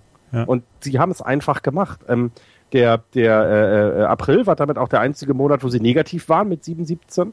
Ähm, danach dann im Mai 17,12, da hat man schon gesehen, dass es vorangeht, aber eben diese 18,8 im Juni und jetzt sind sie im Moment bei 11,7 im Juli. Also es geht ja so weiter und ähm, kontinuierlich das Ganze gesteigert in ihren Statistiken und und und. Das ist schon, das ist schon, das ist schon sehr sehr gut und ich ähm, die die Rangers, ich glaube, äh, die müssen halt eben jetzt äh, äh, sich strecken und das wird eben mit mit Trades so sein. Und Mhm.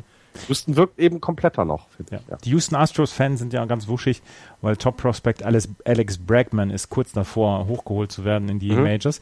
Und dann haben die Astros jetzt am Donnerstag AJ Reed in die Triple A runter beordert und da haben sie alle gedacht, ja, jetzt, jetzt kommt Alex Bregman, aber nein, Preston Tucker kommt zurück und Alex Bregman wird noch ein bisschen unten gelassen. Ich könnte mir vorstellen, dass der Druck im Moment dann auch zu groß ist für einen Top-Prospect, dann oben abzuliefern und deswegen haben die Houston Astros dann gesagt, okay, ähm, das lassen wir jetzt erstmal und wir sind im Moment in einer guten Situation und ähm, schauen wir mal wieder. Ja, das heißt ja also, die Zukunft sieht auch weiterhin rosig aus. Das ist ja genau das, was dann bei den Astros in den letzten Jahren ja auch einfach gefällt. Ne? Die haben, haben ja irgendwann plötzlich angefangen, relevant zu werden, hatten dann, letztes Jahr war das ja das Überraschungsjahr so ein bisschen.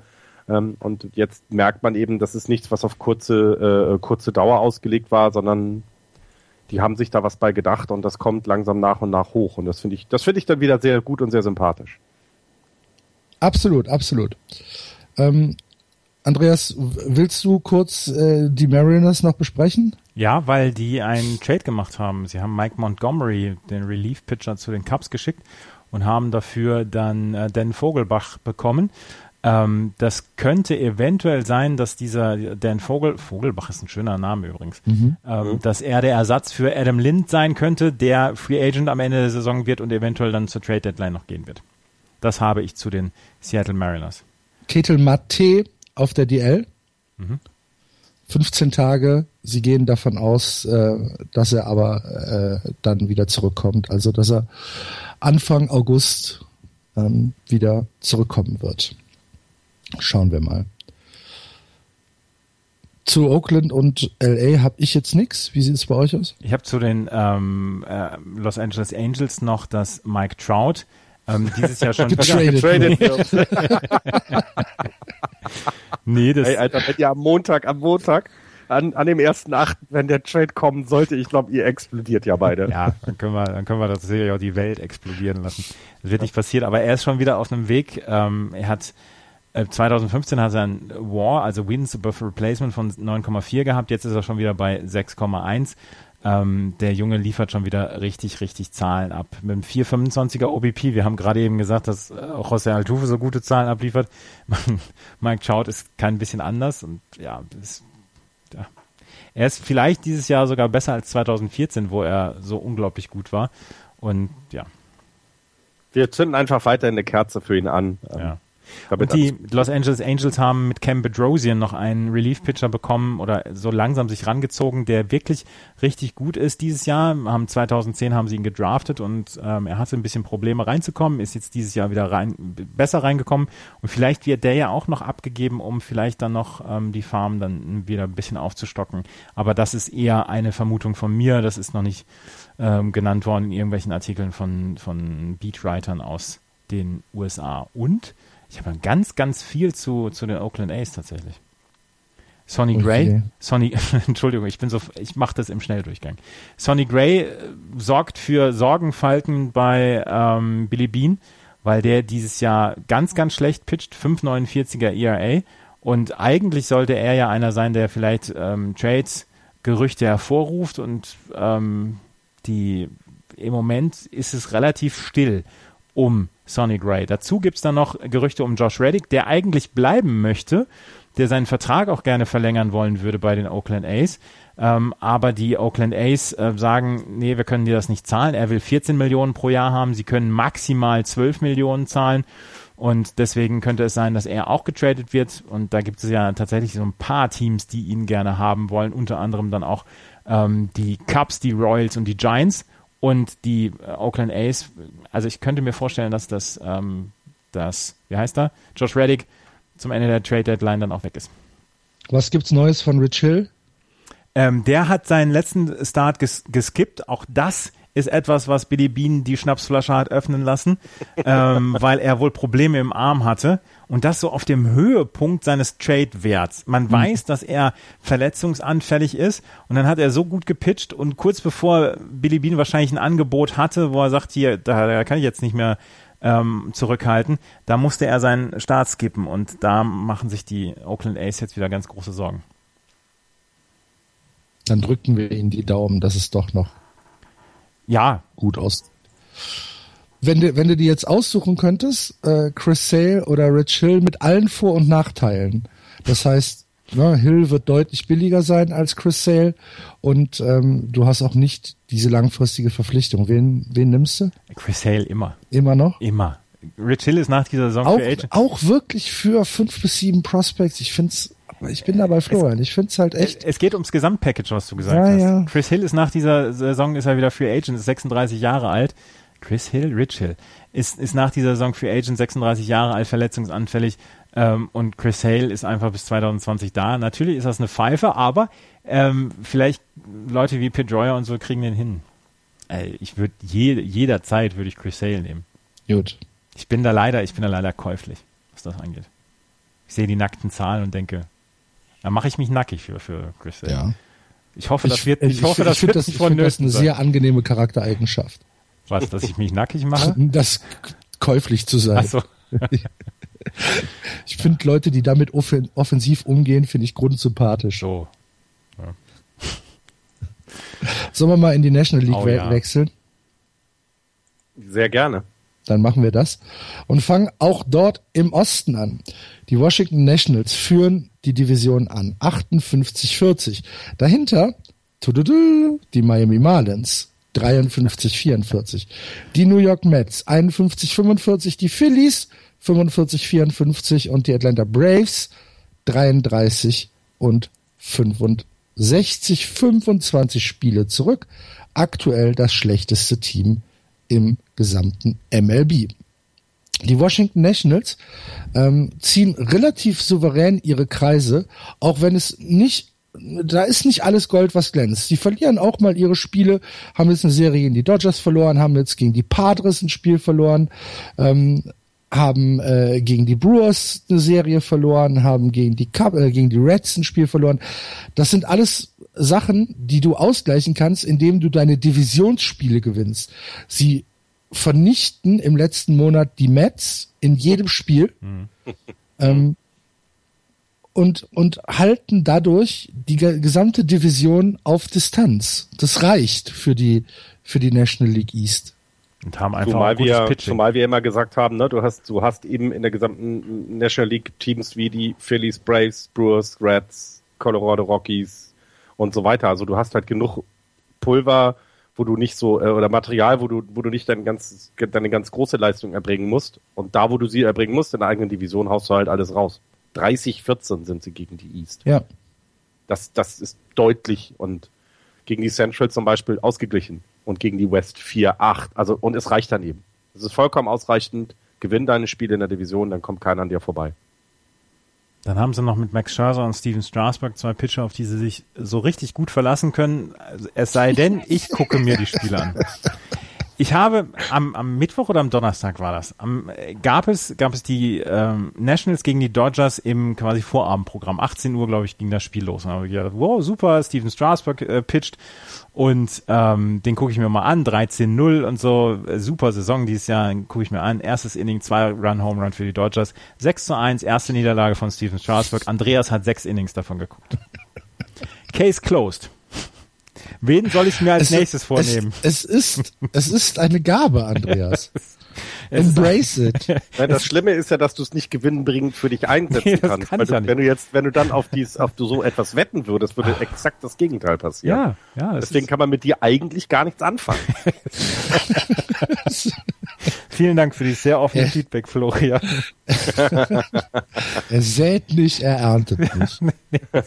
es ist, es ist Gabe und Fluch zugleich ich habe tatsächlich, habe ich mich gefreut, ich habe nachmittags drauf geguckt, Mittwochs und Donnerstags sind immer die Nachmittagsspiele, habe ich gedacht, Mensch, da guckst du mal und da Steven Strasberg pitcht für die, für die, für die Nationals um 18 Uhr, das guckst du dir mal an und zack, nach eineinhalb Innings war es vorbei. Ich habe in unserem Just Baseball WhatsApp Chat habe ich, habe ich für großes Gelächter gesorgt, als ich gesagt habe, ich gucke es mir gerade an und ja, es ist, it's, it's hard.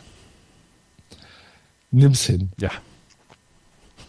Stell dir, stell dir vor, du wärst ein Phillies-Fan. Ja, dann wären sie wahrscheinlich World Series-Sieger. Nee, wären sie wahrscheinlich nicht. Hätten wahrscheinlich nur 20 Siege dieses Jahr.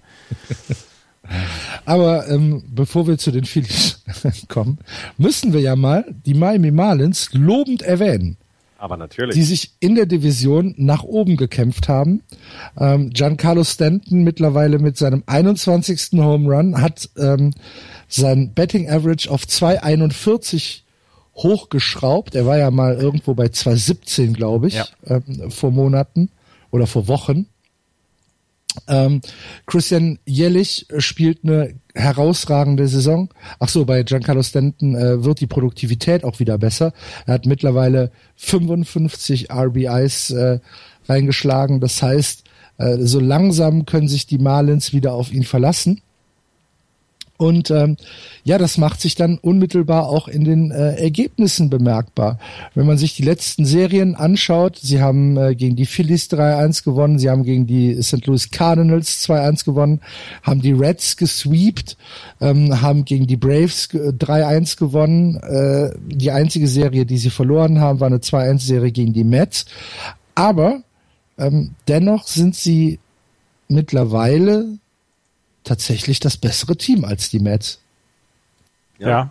Also wenn man sich die Monate anguckt, äh, es gab bisher keinen Monat, in dem die ähm, Marlins einen negativen Rekord hatten. Also das, das ähm, jetzt im Juli sind sie eben wirklich mit 12-6, also aus den, aus den 18 Spielen bisher, äh, äh, noch am besten, ist der beste Monat, was das angeht, aber es ist eben, ähm, sie, wir, du hattest ihr vorletztes Jahr, glaube ich, so als, das könnte ein Überraschungsteam sein und sie haben ja ihr, ihr Geschirr beisammen behalten. Es ist ja nicht so, dass sie danach irgendwie einen Fire Sale gemacht haben, als dem nicht so war. Und das zahlt sich jetzt einfach aus. Und wenn Giancarlo Stanton, das haben wir gesagt, der wird wieder kommen, der wird seine Zahlen besser äh, äh, gestalten können im, im, Laufe des Jahres und das ist jetzt passiert. Und ein guter Giancarlo Stanton macht jedes Team tatsächlich auch wesentlich besser. Und so sieht's aus. Ichiro, Andreas? Ist noch, Ichiro ist noch vier Hits vom, von 3000. Ja, ja richtig. Vier nur noch. Finde ich, finde ich, also ich meine, auch das ist dann eine Geschichte. Also die Marlins hatten ja immer so ein bisschen das Problem, finde ich, dass sie jetzt auch nicht ein Team waren, wo du, na, wo du viel drüber erzählen kannst, so richtig. Es gab, ne, die, die Probleme, die der, die der Owner hatte mit der, mit der kubanischen oder mit der, mit der äh, mittel- und äh, lateinamerikanischen ähm, Gemeinde, ähm, dann, dann, ja, haben sie mit Felix, äh, äh, äh, Quatsch, mit, mit Giancarlo Stanton einen Spieler, der halt einfach super ist, aber so drumherum nicht so viel. Und das hat sich jetzt alles so ein bisschen zusammengefunden. Und es freut mich dann auch mal. Also, das ähm, mal, mal jemand anders. Jetzt kann man auch, also auch die Mets sind ja auch selber teils dran schuld, teils sind es Verletzungen, die sie halt einfach äh, äh das, das, oder was dazu geführt hat, dass Miami sie auch überholen kann. Das darf man, glaube ich, auch nicht vergessen. Ne? Also wenn, wenn, wenn die Mets das ein bisschen besser auf die Reihe kriegen, äh, glaube ich, muss sich Miami noch mehr strecken und, und es kommt halt alles gut zusammen und es freut dann.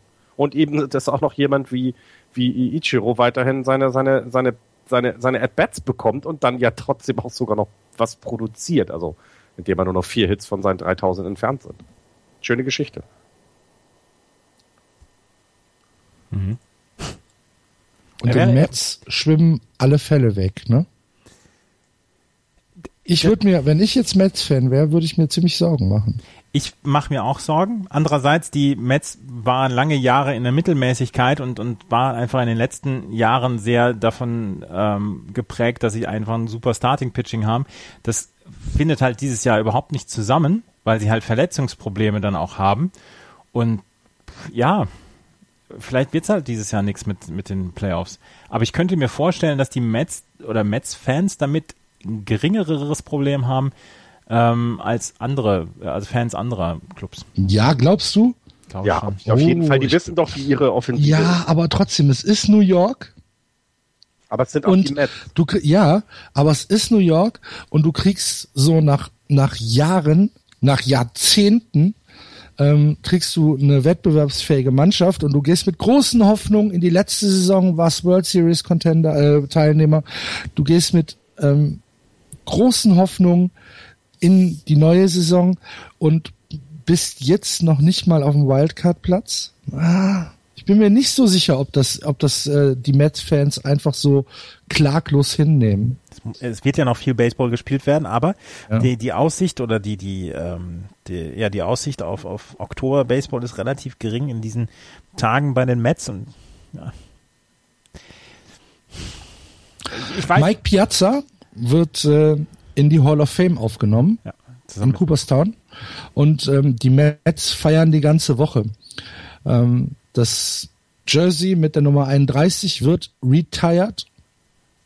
Äh, Piazza ist äh, die ganze Woche in New York und äh, ja, die übliche Folklore, die einen, ein Hall of Fame äh, Inductee da mitspielt, äh, wird von den Mets halt im großen Stil ausgenutzt.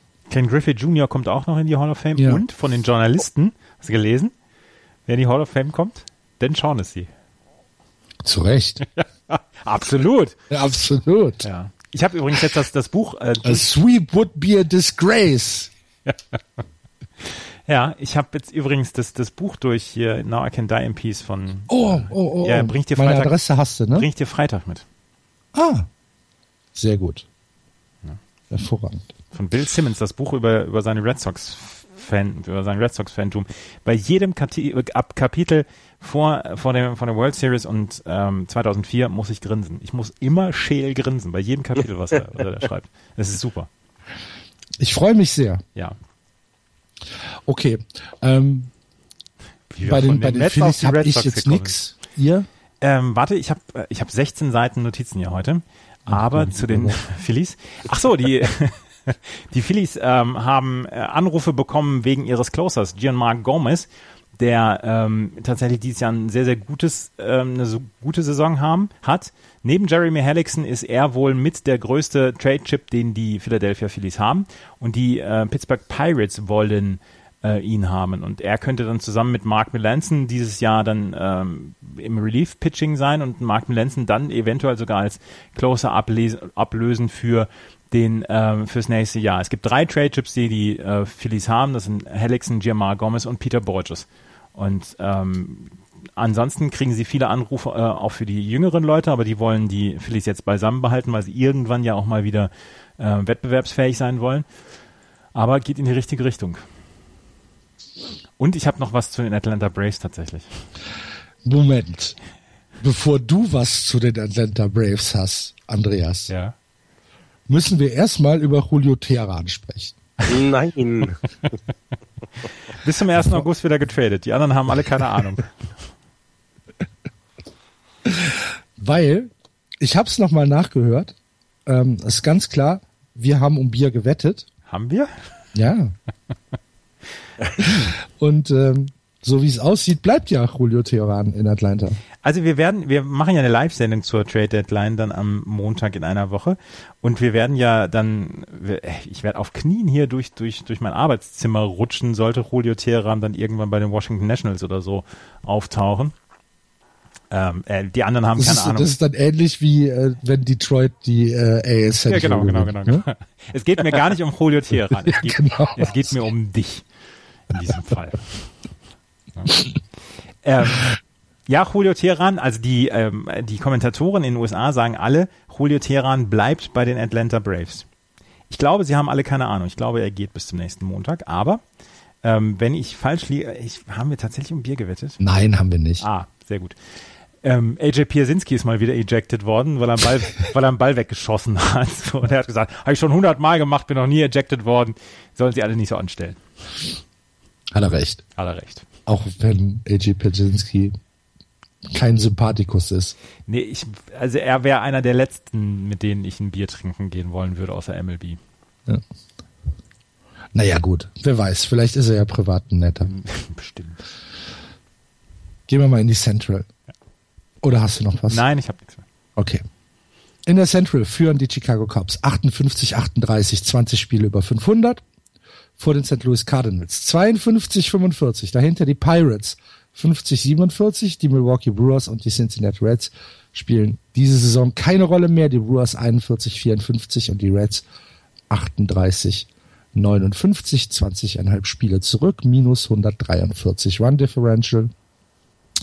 Ja, äh, die Cubs mal endlich wieder seit der Trade Deadline mit einem positiven äh, 10 Spiele Run. 6 und 4 stehen sie aktuell, ähm, haben in der letzten Woche äh, eine Serie gegen die Mets gewonnen, eine Serie gegen die Rangers gewonnen und eine Serie gegen die Pirates verloren. Aktuell stehen sie äh, bei einer Serie gegen die Brewers und da steht es 1-1, nachdem sie im äh, in der letzten Nacht 6-1 ähm, gegen die Brewers verloren haben, trotz eines äh, relativ guten John Leckies.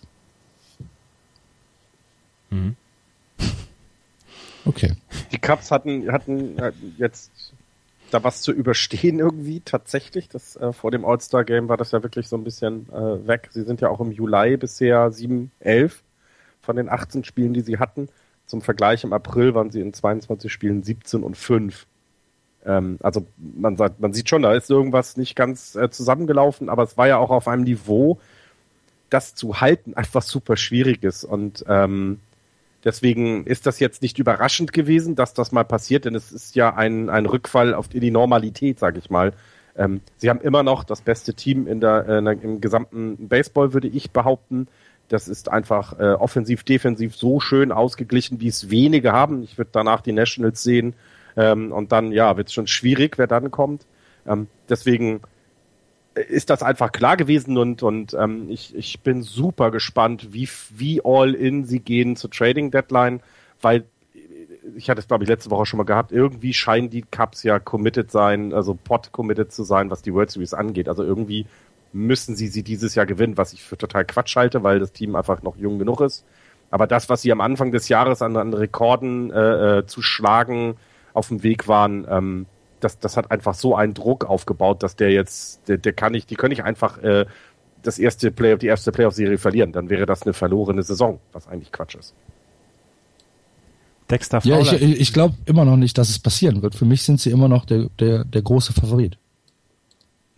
Dexter Fowler ist übrigens wieder zurück. Nach längerer ähm, Abstinenz und nach längerem Draufstehen auf der DL ist er wieder zurückgekommen äh, in der Serie gegen die Brewers jetzt am Wochenende. Und mit Dexter Fowler im Lineup, er ist Leadoff-Hitter, äh, haben die haben die Chicago Cubs einen Rekord von 44 zu 19. Nicht so schlecht. Okay. Ne? Und die haben jetzt, äh, was wir eben gesagt haben, sie haben ja jetzt den, den Montgomery geholt aus Seattle ähm, sie brauchten, die Cubs brauchten einen, einen linkshändigen Relief-Pitcher, den haben sie jetzt bekommen und ähm, Montgomery kann tatsächlich in diesen Matchups, ähm, in denen auch Joe Madden ja wirklich sehr, sehr gut ist, kann er wirklich ähm, sehr gut sein. Die Linkshänder haben gegen ihn einen Betting Average von 1,64 und er hat einen 2,34er ERA in 32 Spielen. Ähm, 30 Spiele davon waren im Relief-Pitching. Also ähm, tatsächlich Montgomery ist jemand, den die Chicago Cubs haben wollten, den sie relativ günstig bekommen haben und jetzt konnten sie dann auch ähm, sich von der Idee verabschieden, Andrew Miller zu holen. Ja. Ja, gut. Sind für dich die Cubs dann auch noch weiterhin der, der, der Favorit auf alles? Sie sind für mich auch der Favorit auf alles. Sie, sie haben mir ein bisschen Zweifel ins Gesicht gebracht durch diesen, diesen Slump, den sie jetzt in den letzten Wochen hatten. Aber große Mannschaften haben Slumps und alle Mannschaften haben Slumps während einer 162-Spiele-Saison. Und deswegen sollten sie jetzt wieder auf die, auf die Bahn kommen und die Verletzungsprobleme sind ja eher, eher klein bei den Cups. Bis auf Kyle Schwarber fällt ja keiner aus, der wirklich, ähm, der wirklich groß für die, für die Cups ähm, wirklich Leistung bringen müsste. Also wenn ich mir das angucke, Joe Nathan natürlich, Kyle Schwarber, Jorge Soler, ähm, aber der Rest der Truppe ist eigentlich intakt und sollten sie keine Verletzungsprobleme haben und die Pitcher weiter so pitchen, wie sie es bislang gemacht haben. Jake Arrieta hatte in diesem Slump ja auch seine, seine kleine Krise, aber wenn er wieder so weitermachen sollte wie im letzten Jahr und Anfang diesen Jahres, dann sind sie für mich nach wie vor der Favorit auf die World Series. Gut. Und sie haben, sie haben eben mit, mit, mit, mit Schwarber jetzt ja auch jemand, den man sogar traden könnte, denn sie sehen ja, dass sie ihn nicht brauchen. Das klingt total gemein, das meine ich auch nicht so, aber sie sehen ja, wie gut sie sind, auch wenn er nicht in der Lineup ist. Und für den, für, für, für dieses Kaliber an Spieler bekommst du einfach auch noch was zurück, um, um noch die Löcher, die du siehst, zu stopfen. Und das, das, die haben einfach alle Asse auf deren, äh, in deren Stack. Das ist, mehr geht nicht. Aber am Ende ist es ein, ähm, ist es ein gerades Jahr und dann gewinnen die Giants dann wieder. ja, gut. Über die Wildcard. genau. Ach, Wer sich nach schön. oben gekämpft hat, sind die St. Louis Cardinals, ähm, die wie immer eine, äh, eine Saison spielen, wie man sie von den Cardinals einfach erwartet, nie nachlassend und äh, immer ja, man muss immer damit rechnen, dass sie, dass sie zurückkommen. Äh, lustige Geschichte jetzt im äh, Spiel gegen, äh, wer war das denn? Am Freitag gegen die Dodgers, glaube ich. Ähm, gab es im 16. Inning ein Walk-off-Home Run von Matt Adams und das ist der erste Walk-off-Home Run in der Geschichte der St. Louis Cardinals, der im 16. Inning oder später kam. Das heißt, es hat noch nie jemand einen Walk-off im 16. oder nach dem äh, 15. Inning geschlagen. Vorher gab es vier Walk-offs im 14. Colton Wong, Ryan Ludwig, Albert Puchholz und 1899 Jack Powell. Aber mit Adams im 16. Herzlichen Glückwunsch. 437 Fuß. Da gab es auch keine Diskussion. Nee, der war, der war deutlich. Der war raus. Ja, der war, ja, ja. Sie haben auch langsam wieder ihre Leute beisammen, ne? Sie haben, mhm. ähm, sie haben ordentliches Starting-Pitching jetzt mit Wainwright, Walker, Mike Leake. Und sie haben äh, Produktion bekommen sie von Leuten, von denen sie das vorher nicht so richtig erwartet haben. Jetchi Orko zum Beispiel, der wirklich eine gute Saison spielt. Colton Wong spielt eine ordentliche Saison. Matt Adams natürlich, ähm, Randall Gritchuk im Centerfield. Ähm, das ist ein, das ist ein Team, was jetzt ausgewogen besetzt ist. Also äh, es ist nichts, wo, wo man, wo man total wie weggeblasen ist. Aber insgesamt ist das ein sehr ausgewogenes Roster. Ähm, ich bin am Zweifeln, ob sie noch was zur Trade Deadline machen werden, aber für mich sind sie auch stark genug, so die Wildcards zu erreichen und in den Playoffs sind die St. Louis Cardinals einfach nochmal ein anderes Team. Unangenehmer Gegner, ja. Das glaube ich auch wird, ähm, also da, da guckt auch jede, da gucken selbst die, die Cups ganz genau hin, weil die Cardinals wissen, wie man es zu Ende bringt. Und ähm, und die Cardinals haben Blut geleckt. Ne? Die Cardinals ja. wollen es jetzt wissen. In diesem äh, äh, in dem in dem Spiel gegen die Dodgers ähm, hat äh, Mike Matheny dann auch noch Tyler Lyons eingesetzt, der eigentlich für Sonntag starten sollte, aber er hat gesagt, nee, das Spiel ist so eng, ich will das jetzt gewinnen und hat ähm, hat den Mann vier zwei Drittel äh, Innings äh, eingesetzt ähm, und hat gesagt, komm, wir gehen jetzt all in bei diesem Spiel. Und jetzt müssen sie gucken, wer am äh, Sonntag startet. Man geht von Matt Bowman aus, aber ähm, das zeigt halt, dass er, ähm, dass er mittlerweile halt sagt, wir sind in Contention und wir wollen jetzt jedes Spiel gewinnen. Das ist äh, das, wofür die Cardinals halt berühmt sind, ne, für ihre Zäckigkeit. Genau. Und äh, man darf sie nie, nie unterschätzen. Und das zeigen sie jetzt seit fünf Jahren. Und ähm, ich denke auch, ähm, dass die noch eine Rolle spielen werden, die Dodgers, die Dodgers und oder auch dann Giants, je nachdem wer dann die Division in, äh, im Westen gillen wird, müssen sich da echt nach hinten umgucken. Ähm, die darf man nicht äh, rausrechnen aus dem Wildcard. Ja. Und äh, damit auch schlechte Nachrichten für die Philadelphia Phillies, die mittlerweile achteinhalb Spiele hinter den Cubs und zwei ganze Spiele hinter den Cardinals zurück sind. Aber die dürfen halt einfach überhaupt nicht nachlassen, um noch eine Chance auf den Wildcard-Platz zu haben. Ne? Die Pittsburgh ja. Pirates. Pirates meinst du, ne? Nicht ja. die Philadelphia Phillies. Habe ich Phillies gesagt? Ja, ja macht ja nichts. Ich war, äh, Pittsburgh, äh, Philadelphia, Hauptsache Ja, Hauptsache Pfeifen. Aber, aber ich war, ich bin seitdem wach wo ich gedacht habe, ey, was will er der jetzt die Phillies wieder in, in, ins Dings reinreden, ins Playoff-Rennen reinreden. Dann hat doch alles gut geklappt. Ja, hat, hat sehr, sehr gut geklappt. Aber die Pirates müssen sich, da hast du vollkommen recht, die müssen sich da echt ähm, gucken. Wir hatten, ich glaube, vor zwei Wochen waren sie ja sogar noch Zweiter, ne? War das vor zwei Mhm. Sendungen oder vor drei Sendungen? Ähm, wo so St. Louis so ein bisschen hinten ran war. Äh, und wir gesagt haben, Mensch, die Pirates, das sieht ja gut aus, die sind auf einem guten Weg, das ist ja immer noch ein tolles Team. Äh, ja, aber es, es reicht dann manchmal halt doch nicht, äh, gerade in so einer Division mit, Aber- mit Chicago und. Louis. Ja, aber so richtig euphorisch waren wir dieses Jahr nicht, was die Pirates angeht. Ne? Wir sagen, okay, da ist Andrew McCutcheon und Sterling Mate und Gregory Polanco, das ist alles super. Aber so diese Euphorie wie, wie letztes Jahr oder vorletztes Jahr, wo wir sagen, ah, das ist fantastisch, da könnte was gehen und wir, wir, wir freuen uns für die Pirates und äh, das, das gönnen wir ihnen. Das ist dieses Jahr noch nicht so der Fall. Ja, dafür sind aber auch gerade, finde ich, im, ist, ist es gerade für mich im, im Starting-Pitching zu wenig. Ne? Wenn du dir anguckst, dass der beste Pitcher von den, ähm, von den Pirates, der beste Starter, ein ERA von 4,95 hat, dann, dann, dann ist klar, dass da nicht viel zu erwarten war, so bitter das auch klingt. Das, das reicht dann eben nicht. Nicht in dieser Division und, und, und nicht in der, in der Liga, wo die großen äh, Jungs pitchen. Ne? Also die Kershaws, ba Bumgarners, die Walkers und wie sie alle heißen, ähm, kannst du dir es nicht leisten, dass dein bester Starting-Pitcher ein ERA von 4,95 hat. Andreas ist wieder eingeschlafen? Nee, oder? ich habe halt zu den, zu den Pirates dieses Mal nichts zu sagen. Okay. Gibt auch nichts zu erzählen. Nee, Nein. es gibt auch wirklich nichts zu erzählen. Ähm, dann schauen wir doch mal in das Reds Bullpen rein. äh, ach, ja, es sind weiterhin neun ähm, Pitcher über äh, über sieben. Warte mal, eins, zwei, drei, vier, fünf noch dazu. Äh, 14 über sechs und äh, nur noch zwei, nee drei im zweistelligen ERA-Bereich. Man beruhigt sich also ein bisschen. Ich habe eine längere Absolut Geschichte über ihre Trade-Optionen gelesen bei den Cincinnati Reds. Ähm, Jay Bruce und Zach Cozart sind eigentlich so die Spieler, von denen man sich gerne noch trennen wollen würde. Eigentlich hätte man ähm, ja, eigentlich hätte man Jay Bruce schon im Spring Training oder letztes Jahr, Ende letzten Jahres äh, traden sollen, aber da hat man nicht so richtig was für bekommen. Und jetzt geht es eventuell darum, dann zur Trade Deadline zu bekommen. Bei Jay Bruce sind wohl die Interessenten da. Das Problem ist für Zach Koza, der Shortstop ist, gibt's halt überhaupt kein Team im Moment, was wirklich Probleme auf der Shortstop-Position hat. Und das könnte Markt, ja. und das könnte im Moment ähm, Problem dann für die Cincinnati Reds sein.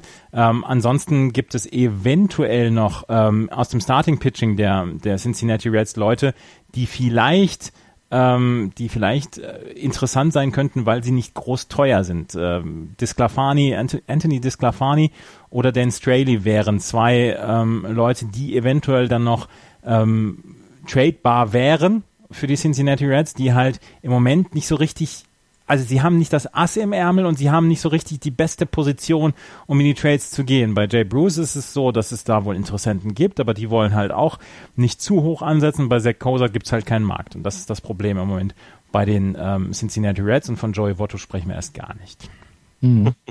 ja bei Was den, bei mit, den, was mit Brandon Finnegan? Den haben sie ja gerade erst bekommen. Den haben Ja. sie letztes Jahr für Johnny Cueto, glaube ich, bekommen. Ist ja, ist ja nicht schlimm. Nee, nee, nee, nee, nee. Der ist Teil der Zukunft. Genauso wie der Ja- Okay. äh, Jeremy, John Lamb, Jeremy Lamb. Ähm, die beiden werden auf jeden Fall bleiben. Genau, und bei Jay Bruce ist ja auch, das ist ja, sind ja auch die Gerüchte Richtung Giants, weil im, im Rechtsfeld oder überhaupt im Out Outfield was fehlt und das wäre dann gefühlt auch so ein Klassiker, was die Giants dann machen, ne? sich also einen etwas älteren Spieler holen, ähm, der dann eben hilft für, für den Rest der Saison und äh, dann nächstes Jahr guckt man halt weiter. Also, wenn ich mir die Zahlen angucke von den Reds, ist eigentlich der einzige Pitcher, den ich haben wollte, ist Blake Wood als Middle Reliever. Den würde ich nehmen. Aber sonst? Wir sind hier nicht auf dem Flohmarkt, Axel. Und du darfst nicht vergessen, dass die Zahlen der Pitcher besser werden ähm, oder anders zu bewerten sind, wenn im, im, im, im, in der Offensive einfach mehr was laufen würde. Ne? Also es ist Ja. ja nun nicht so, dass da nur komplett nur Graupen rumlaufen. Das ist ja ein gesamtes, äh, äh, ein, ein, ein Gesamtkunstwerk. Ja. Ich habe noch, ich habe noch etwas zu den Milwaukee Brewers, die jetzt drei Pitcher aus den äh, Minor Leagues insgesamt mit Tommy John Surgery äh, auf der IL haben. Ähm, tatsächlich Adrian Hauser, der ist jetzt gerade ähm, mit Tommy John Surgery, also unter, unter ähm, auf den OP-Tisch gekommen und der wird 12 bis 18 Monate ähm, ausfallen. Er war Teil des Carlos Gomez Mike Fires Trade letztes Jahr mit den Houston Astros. Und dann haben sie noch zwei Pitcher, äh, Nathan Kirby und Taylor Williams, die beide auch äh, 2015 schon die äh, Tommy John Surgery hatten und die 2017 dann zum Spring Training aber wiederkommen sollen. Also, wenn du Pitcher, wenn du junger Pitcher bist und nach Milwaukee gehst, kannst du dir gleich schon den Arm in Gips mhm. abdrucken lassen. Beim 6-1-Sieg der Milwaukee Brewers gegen ähm, die Chicago Cubs hat Kirk Newhouse äh, zwei Home Runs geschlagen. Er ist ins Spiel gekommen mit 0 für 18 vor dem Spiel und einem 1,95er ERA und äh, sieht sich dann John Leckie gegenüber und äh, macht sein drittes Multi-Home-Run-Game in seiner Karriere. Und ähm, das sorgte für hochgezogene Augenbrauen im, äh, äh, im, auf der Cups-Bank. Und, und John Leckie hat hinterher im Clubhouse seine, seine Kappe gefressen. Ja. ja. John Leckie hat bestimmt ganz, ganz viele so, so siebenschwänzige Peitschennarben auf dem Rücken. Das ist so ein, so ein Selbsthasser Confess. wie Peavy. Die hat er, Das ist so, die so ein, so genau. ein Selbsthasser. Die hat er sich früher mit Mike Peavy geteilt, die, die siebenschwänzige, und äh, jetzt hat er sie mit nach, nach Chicago genommen. Die Jungs Okay. fragen sich immer, warum er so lange unter der Dusche steht. Ich bin schlecht. Gehen wir mal, lass uns besser mal weitergehen. In die, ähm, in die National League West, die angeführt wird von den San Francisco Giants, überraschenderweise. 58-39. Dahinter die LA Dodgers, 55-44, die Colorado Rockies, 46-51 und die San Diego Padres, 42-56. Die San Francisco Giants äh, haben ein Spiel gewonnen. Herzlichen Glückwunsch, Florian, Ja, Wahnsinn. ne? dass hätte du, auch, dass du diese Woche äh, nicht mit einem äh, 0 für 8 hier äh, auftauchen 0 musst. für 7 wäre es gewesen Okay, nur. 0 für 7. Ähm, aber das hätte, dann wäre ich auch nicht gekommen, tatsächlich. ähm, auch weil es eben zwei Spiele gegen die Red Sox gab. Ähm, wobei, äh, ich weiß nicht, habt ihr, habt ihr den Tweet gelesen? Ähm, wenn die Giants gegen die Red Sox Serien gespielt haben, hat immer eines der beiden Teams dann die World Series gewonnen im letzten Jahr.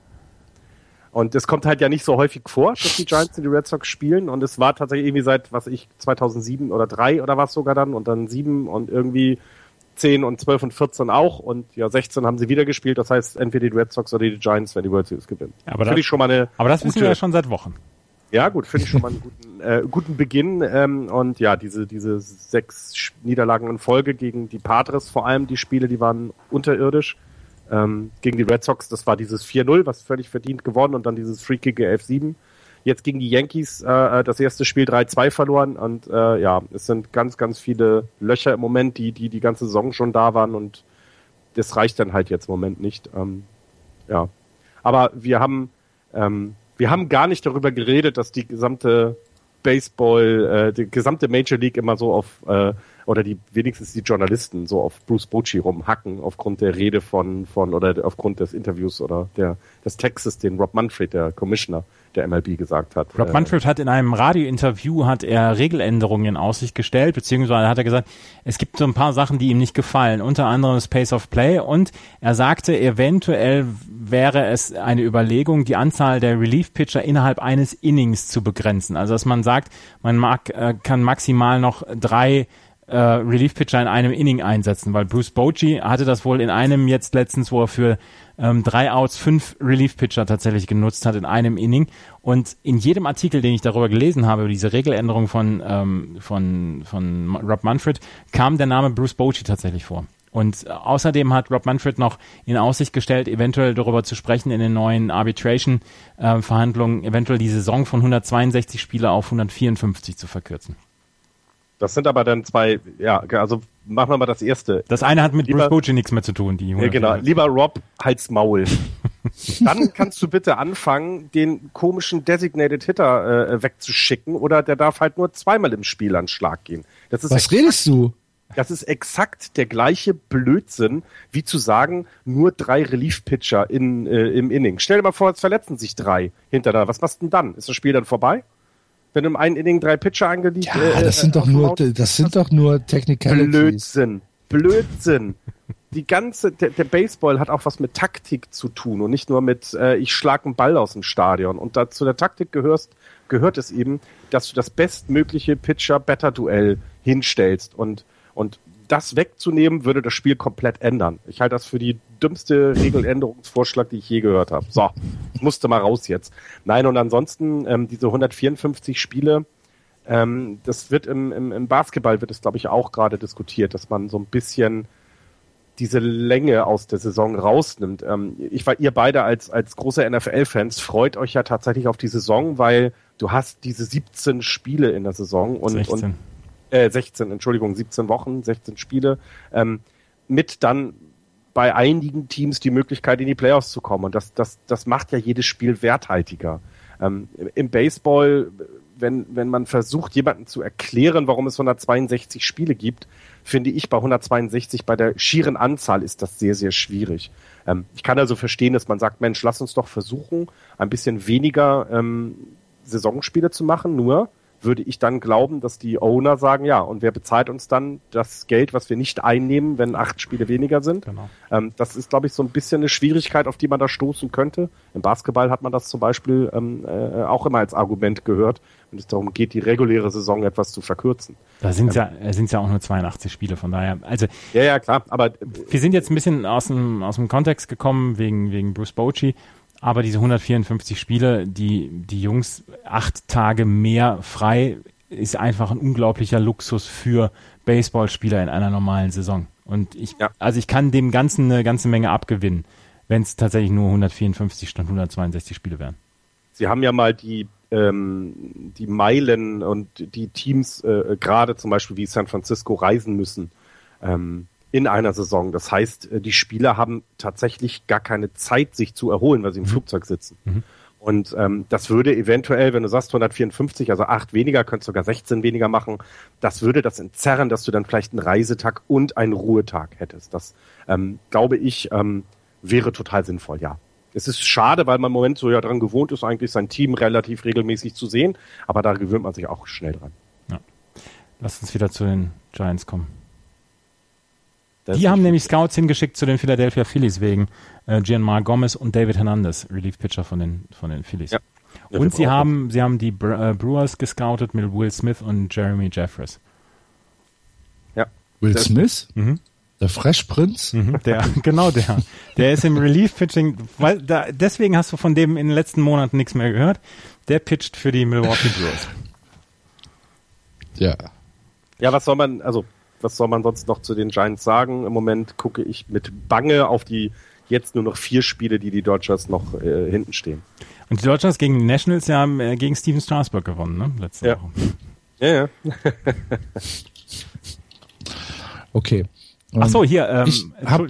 Ich habe nichts zu den Giants. Es tut mir sehr leid. Zu den Giants noch, ähm, sie sind auch in der Verlosung um Melvin Upton, weil Hunter Pence ja jetzt noch ein bisschen länger braucht. Ähm, deswegen sind sie wohl auch in, der, in den Verhandlungen Ja. um Melvin Upton drin. Ja, das Problem, aber das hatte ich ja schon erklärt, die Giants stehen so ein bisschen hinten ran, weil sie nichts haben, was verteilt werden kann. Ja, genau. Es ist so ein bisschen die Farm komplett leer, wenn man so will. Es gibt zwar ein paar Talente, ähm, aber die möchte man eigentlich auch nicht abgeben, ähm, weil sie eben für die Zukunft was, und man weiß ja, was man mit eigenen Talenten hat, ne? wenn man sich das anguckt. Posey, Belt, Crawford, Duffy, Ja, Panic, ja. Alle. Alle, alle selbst ausgebildet, das heißt, ähm, Ja. doof sind sie ja nicht. äh, und deswegen, ich gehe auch davon aus, dass das, also ich gehe eher davon aus, dass jemand so wie Jay Bruce oder oder äh, Melvin Upton, also nicht die die Top-Leute nach nach äh, San Francisco gelockt werden können, ähm, sondern dass es schon so ein bisschen die Leute sind, die uns die die uns dann so ein bisschen helfen und dann sind sie nächstes Jahr hoffentlich wieder weg. So. Wie oft hören wir diese Saison noch, wie viele Spieler die San Francisco Ich Giants habe selber ausgebildet Ich höre ja haben? gar nicht zu. Ich, Das muss ich ertragen. Ihr, ihr könnt euch gar nicht vorstellen, liebe Hörer, was in der WhatsApp-Gruppe mal los ist. Wenn ich mal darum bitte, dass mir die Gedau Daumen gedrückt werden gegen die Yankees, bekomme ich ein, oh, ich bin für ein Unentschieden zurück. So läuft das nämlich ab hier. Mann, Mann, Mann. Wir können da nicht aus unserer Haut. Ich sag das schon. Die Dodgers. Die Dodgers. Die Dodgers. Yassil Puig ist wieder verletzt. Die Oh, Dodgers habe ich haben nicht mitbekommen. Was Doch, hat er? Ja, hat er rechte, rechte Oberschenkel, hat er wieder eine Zerrung. Ansonsten ist es immer der linke, der ihm, der ihm Probleme macht. Jetzt ist der rechte. Und die Dodgers wollten ihn doch, wollten ihn doch ähm, traden. Er war auf jeden Fall in der Verlosung jetzt auch Ja. aufgrund genau dieser Geschichte. Ja, es ist also, ähm, ich bin, ich bin, ich bin sehr gespannt, ob jemand dieses, ähm, sich dieses Problemspielers, will ich ihn jetzt mal so nennen, annehmen möchte. Denn rein von seinem Talent her ist das schon super interessant. Aber von dem, wie er per persönlich anscheinend ist und eben seine verletzten Geschichte kommt ja noch hinzu, ist super schwer und äh, ich glaube, die Dodgers, bei denen klingelt ja eh alles im Moment durch, dadurch, dass Clayton Kershaw ja auch äh, nicht auf der Höhe seines Schaffens ist, nämlich auf der DL-List und äh, da sieht's ja auch nicht sehr gut aus. Armer Yassil. Ja gut, aber also die Dodgers sind äh, aktuell vier Spiele hinter den San Francisco Giants zurück. Florian wiederholt es ja hier gebetsmühlenartig. Es sind noch viele Spiele untereinander. Und ähm, also die Division ist ja noch lange nicht gegessen. Ja, und die, Do nein, vor allem die Dodgers müssen ja jetzt etwas tun. Also ähm, der, der Dave Roberts hat ja gesagt, dass, dass bei Clayton Kershaw gibt es zwei Möglichkeiten. Entweder er kommt nochmal oder er hat eine Season-Ending Injury, äh, äh, Surgery. Das heißt, das Top, der, der Top-Spieler auf dem Mount kann dir eventuell ausfallen. Ähm, und da müssen sie etwas tun. Und ähm, ich bin ich bin super gespannt, wie die wie die Dodgers auf der Trading Deadline jetzt mit dieser Situation umgehen, ob sie überhaupt was machen und sagen, hey gut, dann lass uns nächstes Jahr angreifen, ähm, weil ohne Clayton Kershaw brauchen wir gar nicht in die Playoffs gehen. Ähm, oder ob sie äh, äh, nochmal richtig reinlangen und sagen, so, jetzt wollen wir aber auch noch zwei Starter dazu und wir geben eben so jemand wie Yasser Puig ab, weil es gibt vielleicht Mannschaften, die was mit ihm anfangen wollen. Ähm, da bin ich super gespannt. Hm.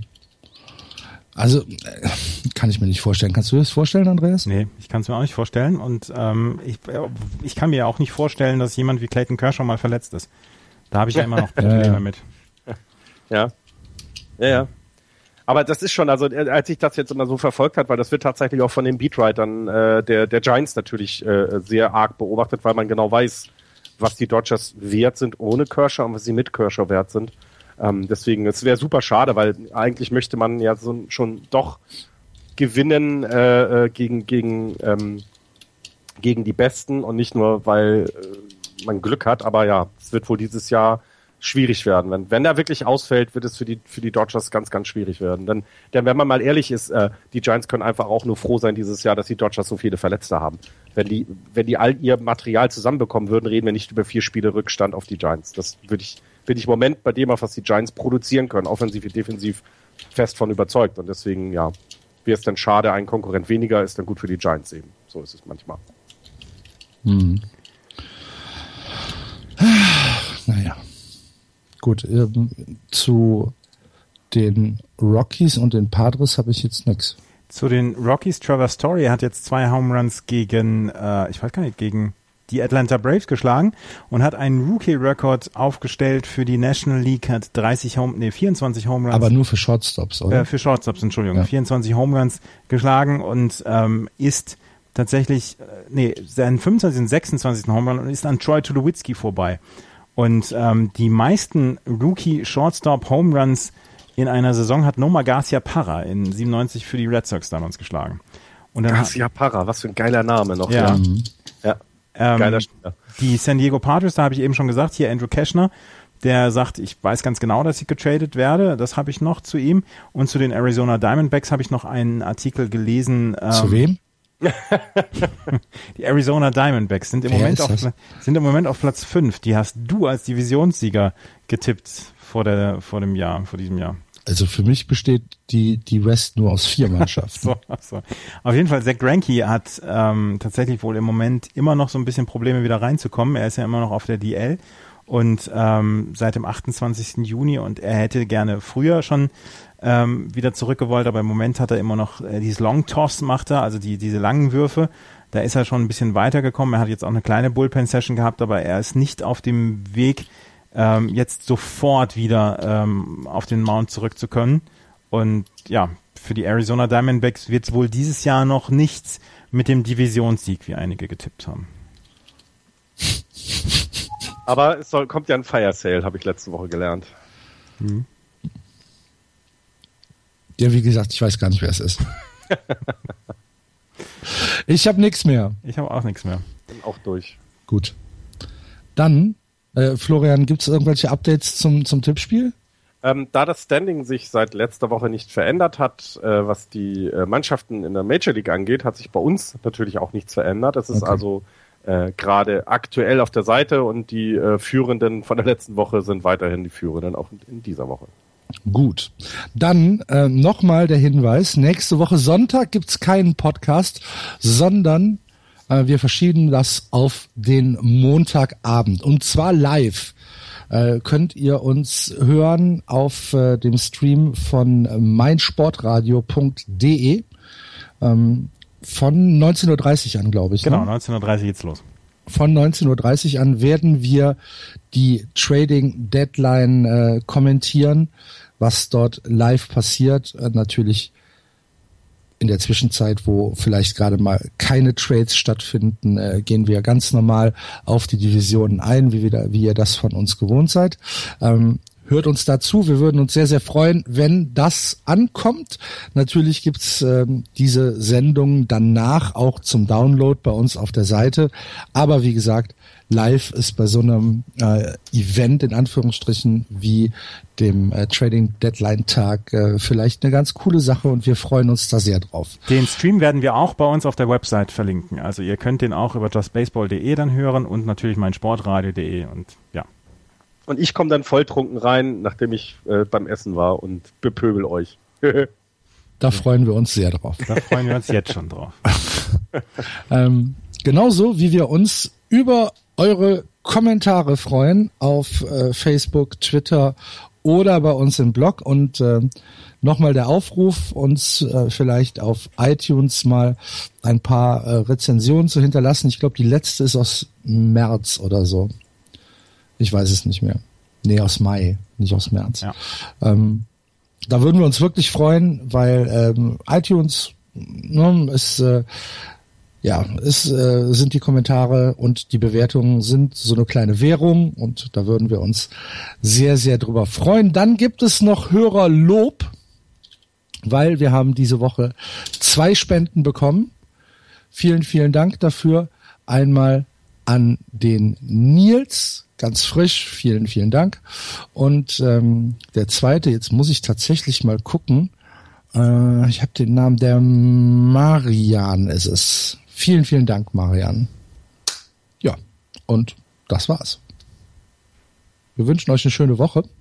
Nächsten Montag hören wir uns, wie gesagt, live zur Trading Deadline. Bis dahin, macht's gut, play ball. Tschüss. Tschüss. Tschüss.